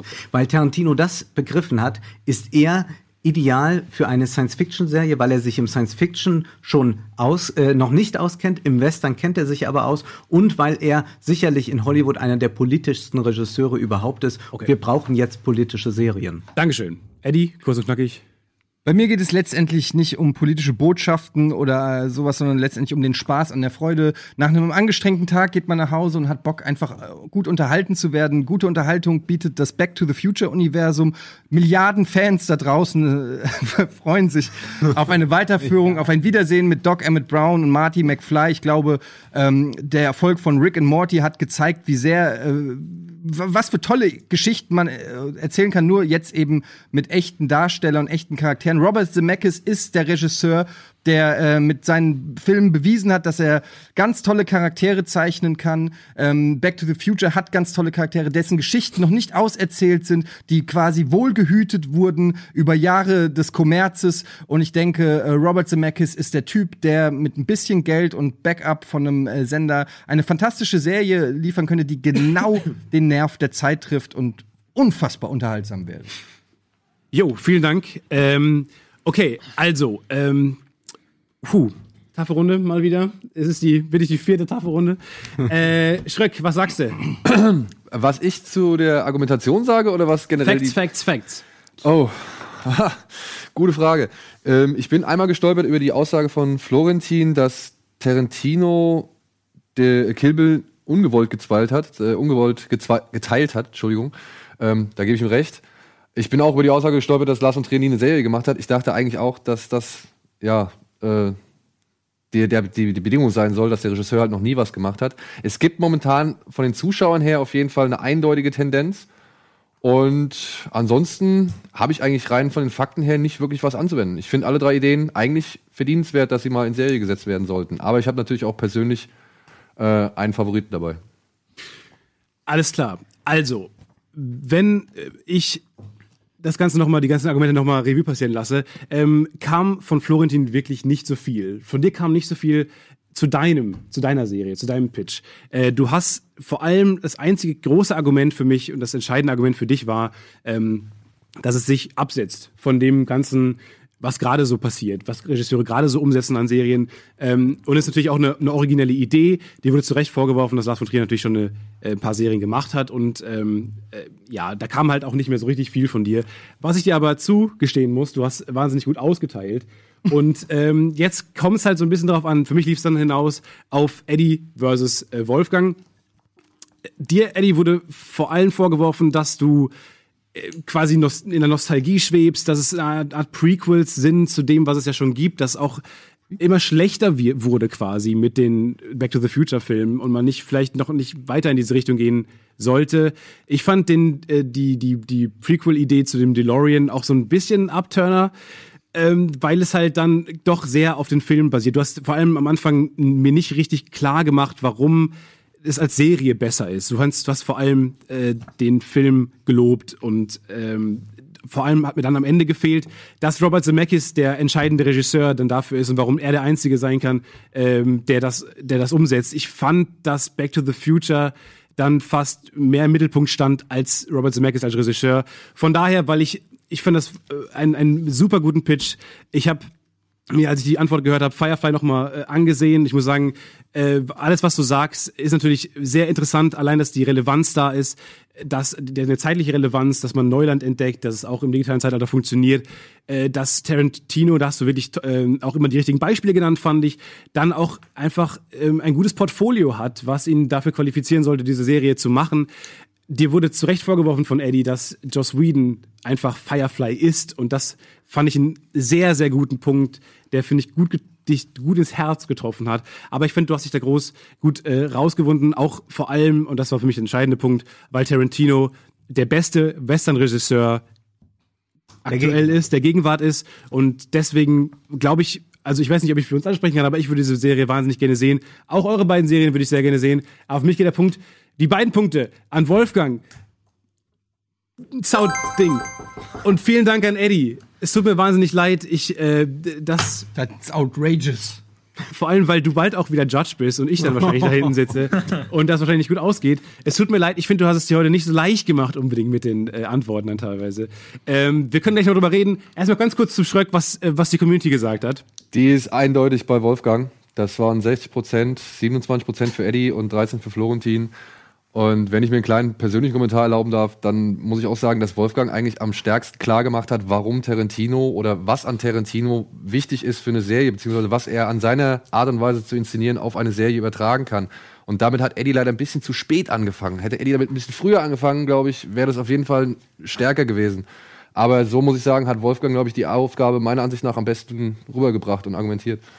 Das sehe ich auch so. Will ich, fantastische Runde. Äh, ich fand alle Serien. dafür noch eine Cola Light jetzt mal. Ja, die kriegst du auf jeden Fall. Wir machen nämlich erstmal Pause und danach geht's weiter mit der Speedround. Durchatmen. Filmfights. Willkommen zurück. Wow. Okay, also die Speedround, die sieht nämlich äh, wie folgendermaßen aus. Und zwar stelle ich euch eine Frage, eine ähnliche Frage wie die, die wir gerade auch schon die ganze Zeit gestellt haben. Jetzt habt ihr aber keine Vorbereitungszeit, sondern ihr müsst direkt antworten. Und zwar will ich quasi in Buzzerschnelle äh, die Antwort hören. Und der, der zuerst die Antwort sagt, der kann sich einen kurzen Moment zurücknehmen. Der andere, bei dem laufen dann schon die 30 Sekunden. Ihr habt erst 30 Sekunden Zeit äh, und dann hat der andere, der zuerst geantwortet hat, 30 Sekunden Zeit. Wenn ihr die gleiche Antwort habt, dann gilt selbstverständlich die der von dem, der zuerst was gesagt hat. Ähm, also quasi nochmal kurz klar machen, Doppelbestrafung quasi für denjenigen, der zu, als zweites antwortet, weil man muss dann in 30 Sekunden, da ist auch dann schon die Bedenkzeit drin. Danach habt ihr 15 Sekunden nochmal, um auf, den, um auf die Argumente des anderen zu antworten. Und gibt es dazu noch Fragen? Nein. Also 30, 30, 15, 15. 30, 15, 15, wer schnell zuerst antworten. antwortet. Ich wünsche viel Erfolg. Viel Glück. dir auch. Okay, dann, und die Fragen kommen von euch. Dazu vielen Dank. Wir kriegen wahnsinnig viele Fragen immer. Es macht richtig Spaß. Und ähm, ich bin gespannt. Frage Nummer eins. Frage Nummer eins. Wer gewinnt den Oscar 2017 als 2018 als bester Film? Get of out. Water. Dann fängst du, dann zerläuft. Shape of Water gewinnt, weil es ein absoluter Konsensfilm ist. Äh, Minderheiten äh, mobilisieren sich gemeinsam gegen den äh, weißen bösen Mann, der natürlich Trump verkörpert. Also Michael Shannon spielt diese Rolle, dass ein Mann, der rassistisch ist, der sexistisch ist, ja, der sich noch nicht einmal die Hände wäscht, wenn er auf dem Klo war. Also alles Schlimme kommt da zusammen. Und ähm, das ist etwas, was gerade in Hollywood beliebt ist. Und dann kann man sich die ganzen MeToo-Reden und so weiter sich schon am besten vorstellen, wie die stattfinden. Get Out bedient, äh, Get Out bedient auch diesen diskriminierenden Faktor mit dem mit seiner Anspielung auf Rassismus, hat dadurch auch noch eine sehr clevere Botschaft und ist auch einfach der bessere Film. Und ich glaube, dass die Academy durchaus äh, in der Lage ist, den besseren Film zu prämieren. Jordan Peele hat auch schon mit den Golden Globes abgeräumt, hat da auch schon viel Ehrung bekommen hier als Newcomer-Film, ähm, als Newcomer-Regisseur, der hier seinen ersten großen Hit gelandet hat. Glaube ich, dass er eine gute Chance hat, weil er eben auch auf so vielen Ebenen funktioniert, weil er eben nicht nur ein äh, vielleicht Konsensfilm ist und irgendwie eine gute Botschaft hat, sondern auch weil er als fantastischer Horrorfilm funktioniert und eben, wie gesagt, gerade ähm, viel Hype ist. Man kann viel sagen in 30 Sekunden. Deine 15 Sekunden laufen ab jetzt. Ich wünschte, du hättest recht, aber es ist leider nicht so. In Hollywood bei der Oscarverleihung gewinnen die schwächeren Filme und das ist eindeutig Shape of Water. Und es ist ein Film, mit dem sich jeder irgendwie identifizieren kann, während Get Out ja das weiße, liberale Establishment kritisiert. Das mag Hollywood nicht. Aber das muss nicht jeder verstehen. Auf erster Ebene wird hier erstmal Rassismus angesprochen. Und ich glaube, dass Shape of Water in seiner äh, Message dann nicht allzu gut funktioniert. Es ist irgendwie ein Nostalgiefilm, ähm, der irgendwie ja, das ist ein guter Punkt, die kommt tatsächlich sehr gut an. Äh, so, stell dir vor, das ist ein guter Punkt. Aber Get Out soll gewinnen, verdammt nochmal. Ah, okay. Na, ich war so kurz davor, Florentin diesen Punkt zu geben, weil du vor allem auch den, den Newcomer-Regisseur noch angeführt hast. Das ist ein Debüt, äh, was ich fantastisch finde. Dann hast du aber jetzt am Ende natürlich ein bisschen ähm, Hat- er hat Boyfriend schon- hat schon zugestimmt. gute Punkte, Und natürlich ja. hat er gute Punkte. Du hast aber auch gut gekontert eigentlich. Also es, ich finde äh, tatsächlich hätte ich dir äh, den Punkt eigentlich nicht gegeben. Äh, die 15 Sekunden haben es dann ein bisschen verbaselt. Deswegen kriegt Wolfgang den Punkt. Okay, Schröck. Sagst du was? Richtig? Ja, also Florentin, der Film hat leider viele Nominierungen erhalten, aber er hat noch nicht so viel abgerissen. Vor allem gerade nicht bei den Golden Globes. Da hat er zwei Nominierungen gehabt Das war ein bisschen geblufft, das gebe ich zu. Ja. und hat noch keinen einzigen gewonnen. Es tut mir leid. Und ich glaube, da ist die Argumentation von Herrn Schmidt auch echt ein bisschen stärker, was das weiße Establishment angeht, das nicht so gerne irgendwie auf die Schippe genommen werden möchte. Okay, kurz an die Regie. Ich habe keine Ahnung, welche Frage zuerst drankommt. Ich habe einfach eine Liste bekommen, äh, die wir gerade- uns gerade ausgesucht haben. Deswegen habe ich keine, Nominierung, äh, keine Nummerierung. Ähm, es geht weiter mit äh, meiner Frage 2. Ich weiß nicht, wie es bei euch aussieht. Und zwar meine Frage Nummer 2 für euch in der Speedround. Volle Konzentration lautet: Was ist der beste Batman-Darsteller? Christian Bale. Deine Zeit läuft. Ich, äh, ich wollte jetzt auch Christian Bale sagen und jetzt kann ich nichts anderes sagen. Ja. Oder, äh, Muss was anderes sagen. Du musst was anderes sagen. ähm, oh Gott, wer hat da noch äh, äh, Batman gespielt? George Äh, Clooney. Äh, stimmt, und George Clooney ist ein ganz schlechter. Äh, In der Tat. Äh, in der- Deswegen habe ich ihn unglaublich schlechten, äh, Unfassbar schlecht. un unglaublich schlechten äh, ähm, Unglaublich. Reihe mitgespielt Ja. hat. Ja, ähm, man muss wirklich sagen, es ist Christian Bale. Ich Ja. kann da nur zustimmen und bin Okay, ich würde sagen- was du sagst. Es ist äh, Christian Bale. Ich möchte die weitere Zeit dazu nutzen, um Werbung zu machen für einen fantastischen YouTube-Kanal, nämlich die Filmanalyse. Da könnt ihr gerne nach dem diesem Video hier vorbeischauen. Bei YouTube die Filmanalyse könnt ihr die fantastischen Filmanalysen von Herrn Schmidt euch betrachten. Aber natürlich Christian Bale, der beste, wenn nicht sogar einzigartige und einzige Batman, der in fantastischen Filmen brilliert hat, Dark Knight und äh, viele weitere. Guter Batman. Es gab auch noch andere Batman-Darsteller, Schröck. Da weißt du bestimmt auch Ben noch Affleck. mehr. Naja, es gab Michael, Michael Keaton, Keaton es gab. Ben Affleck, es gab Val Kilmer, es gab Adam West. Darf man ja auch nicht außer Acht also, lassen. Der vor allem Adam West und Michael Keaton hätte ich auch noch äh, mal ins Rennen geworfen. Ich, naja, gut. Aber ähm, ich setze sich auch dann mal so ein bisschen einfach klassisches Filmwissen, einfach mal so, so ganz Aber es muss sich vielleicht auch die Wahrheit Lexikon. durchsetzen. Ne? das stimmt. nicht schlecht. Äh, kein schlechter Ansatz. Florentin bekommt den Punkt. Frage Nummer drei. Und dies ähm, ein bisschen knifflig. Lass es zu Ende äh, uns anhören. Welcher Schauspieler hat die größte charakterliche Spannweite in seiner Filmografie? Die Frage kommt von Norby Nugget. Jim Carrey. Jim Carrey, deine Zeit läuft jetzt. Was sagst du? Kann eine Frau sein? Kann eine Frau sein. Isabelle Huppert. Warum Isabelle Huppert? Weil sie tatsächlich zu einer großen Pro Projektionsfläche für die Regisseure wird. Das Hervorragende bei ihr ist, dass in ihrem Gesicht gar nicht viel passiert. Also man könnte erstmal denken, na, die kann gar nicht so viel. Doch in diesem Minimalismus, den sie hat, kann sie tatsächlich diese ganz große Bandbreite von der Klavierspielerin, von der Tochter in L'amour, ähm, von äh, der, ähm, der, dem Vergewaltigungsopfer in L, alles. Dankeschön. Jim Carrey ist einer der wenigen Schauspieler, die es fantastisch schafft, sowohl komödiantische als auch ernste Rollen zu spielen. Wir haben natürlich ganz klassisch irgendwie Ace Ventura, die, die Maske in Erinnerung, aber auch sehr gute Dramen hat er mitgespielt. Ähm, Eternal Sunshine of the Spotless Mind. Er hat es auch geschafft, perfekt in andere Menschen hineinzuschlüpfen, wie wir in The Moon Man gesehen haben als Andy Kaufman. Auch das hat er perfekt geschafft. Nicht nur verschiedene fiktionale Charaktere hat er geschafft zu spielen, sondern auch echte Menschen unglaublich gut darzustellen. Deswegen ist der auf jeden Fall der Schauspieler mit der größten Spannweite. Er bringt mich zum Lachen, er bringt mich zum Weinen, er bringt mich zum Wundern. Hm, wer ist das nicht wirklich der echte Andy Kaufman? Das schafft kein anderer, nur Jim Carrey. 15 Haben wir noch Sekunden. eine Time-Zeit? Es waren 30 Sekunden. Jim Carrey sprengt die Zeitbeschränkungen. 15 Sekunden laufen für dich ab jetzt. Interessant ist, da, dass äh, Jim Carrey einem aber auch überhaupt nicht hängen bleibt. Also man hat ihn in ganz vielen Filmen gesehen, mal so, mal so, aber es ist einem eigentlich danach auch sofort egal. Und deswegen glaube ich, dass äh, Jim Carrey da eher nicht zutreffend ist. Ich habe bei Ventura 2 sehr gelacht, da ist es mir auf jeden Fall hängen geblieben. Und auch Eternal Sunshine of the Spotless Mind äh, schaue ich mir immer wieder gerne an. Und man muss sagen, Isabelle Huppert hat einfach wenig unterschiedliche Rollen gespielt. Natürlich, vielleicht hat sie verschiedene ähm, Rollen als äh, Charakter, aber sie hat in sie, sie hat einfach nicht wahnsinnig viele verschiedene Rollen gespielt. Verschiedene Figuren, aber keine allzu große Spannweite. Ich habe noch nie gelacht. Ich habe auch keinen einzigen Film mit ihr gesehen, muss ich ganz ehrlich mal sagen. Gott sei Dank war das nicht mehr in der Zeit. Ich gebe diesen Punkt aus dem einfachen Grund, weil ich fand, du hast sehr viele Filme genannt. Du hast ähm, auch, auch vor allem die äh, Dokumentation Jim and Andy quasi, die es über, über, über Moonman gibt. Du hast den Film Moonman genannt. Ähm, und äh, das, das äh, Argument, dass er einfach auch die klassische Brandbreite hatte, äh, als Isabelle Dupé vielleicht, ähm, kriegst du den Punkt dafür. Auch mal eine knappe Runde auf jeden Fall. Huh. Okay, es geht weiter mit einer der spannenden Frage, die wir äh, in die Community gestellt haben.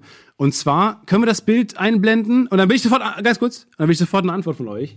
Denn wir machen jetzt die DVD-Kritik-Frage, äh, die DVD-Abend-Frage. Und zwar haben ein, eine, äh, eine Nutzerin aus der Community hat uns jetzt zwei Filme eingeschickt, die sie mitgebracht hat mit euch auf einen entspannten DVD-Abend. Und die müsst ihr jetzt entscheiden. Die müsst sie überzeugen und vor allem die ganze Community und mich, warum das der beste Film ist. Also wir Abend. wählen einen von den beiden jetzt aus. Richtig genau.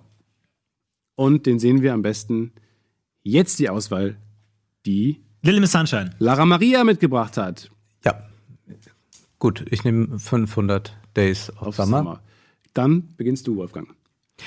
Das ist ein Film, der tatsächlich kein großer Film ist, aber er ist der ideale Film für ein Date. Man äh, schaut sich an, wie dieses äh, bisschen Verlieben stattfindet und so. Und irgendwann, wenn der Film nachlässt, dann wird es intensiver auf dem Sofa und dann äh, nähert man sich an und dann der äh, beginnt der der wirklich spannende Film, nämlich zu Hause und nicht mehr auf dem Fernseher. Deswegen 500 Days of Summer. Es ging nicht darum, welche welcher der beste Film fürs erste Date ist, sondern welcher der bessere Film ist. Und das ist ganz klar Little Miss Sunshine. Wir haben fantastische Performances von unglaublich hochkarätigen Schauspielern, die hier mitspielen. Steve Carell, Paul Dano, ähm, äh, Abigail Breslin, die hier fantastische Rollen spielen. Ein unglaublich archetypischer Road-Movie, der auf allen Elementen funktioniert. Das Ende ist unglaublich überraschend perfekt. Ein Film, bei dem ich an vielen Stellen geweint habe und wo man auch in der Gru Gruppe zusammen sich mal hinsetzen kann und zusammen mal ein bisschen seine Gefühle rauslassen kann. Auch das muss möglich sein. Auch das ermöglichen Filme und auch das ermöglicht Little Miss Sunshine. Es ist ein unglaublich herzlicher Film, der über Familie, Liebe und Anerkennung spielt und er ist gut. Du hast 15 Sekunden zum Antworten.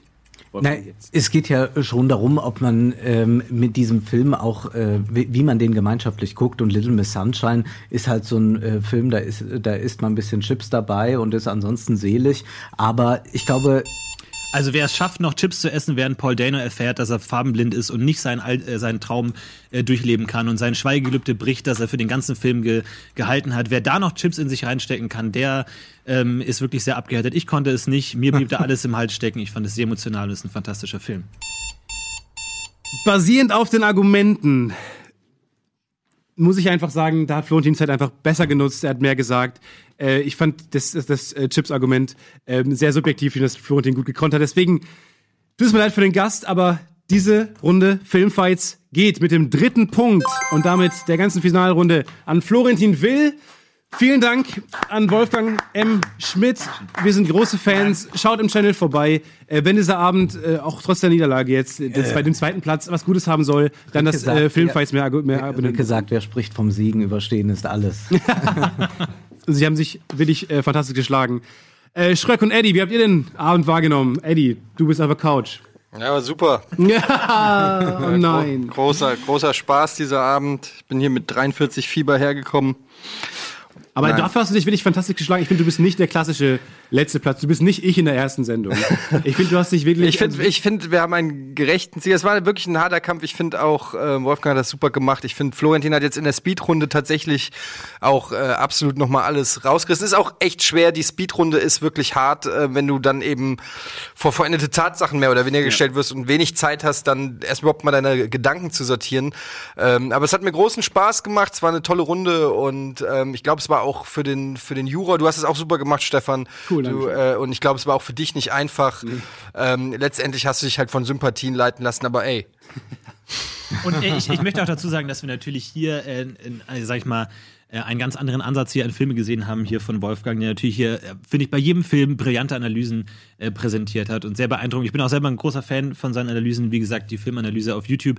Ähm, es ist natürlich schwer und ich sag mal, hätten wir alle auf diesem Niveau diskutiert, hätten wir natürlich überhaupt nicht im Ansatz eine Chance gehabt. Ach ja, und, ja, äh, ja, das ist- Wir haben, äh, wir haben dann eher versucht, irgendwie auf, auf Leidenschaft und Fanboytum zu bauen, deswegen äh, absolut ähm, für, für mich die, die, der Gewinner der Herzen. Äh, Auf jeden Dank. Fall. Es war absolut beeindruckend und es ist äh, sehr beeindruckend, mit wie viel Sachverstand ähm, du da rangehst und es ist beeindruckend, auch diese andere Farbe von, von Filmkritik zu haben, als wir, die äh, uns eher auf unser Fanboytum berufen. Aber das verlieren wir jetzt so auf Danke sagen, muss ich das auch sagen. Es war unglaublich unterhaltsam und So, das wollen wir doch nur hören. Zu sein. Fishing for Äh, compliment. Ja, weil ich, äh, nein, weil ich glaube, ähm, dass äh, überhaupt es gut ist, dass es meinungsstarke Formate gibt. Also die meisten Filmkritiker äh, verstecken ja ihre Meinung, wenn sie überhaupt noch eine haben. Und äh, dass das hier auch durchaus so leidenschaftlich ist, denn gute Kritik ist immer auch polemische Kritik. Komm noch mal dazu. Und das ist halt das ja und das ist das Hervorragende, dass dieses Format Polemik zulässt. Und äh, insofern habe ich mich sehr, sehr wohl hier. Es ist sogar gewollt und Teil des Konzepts.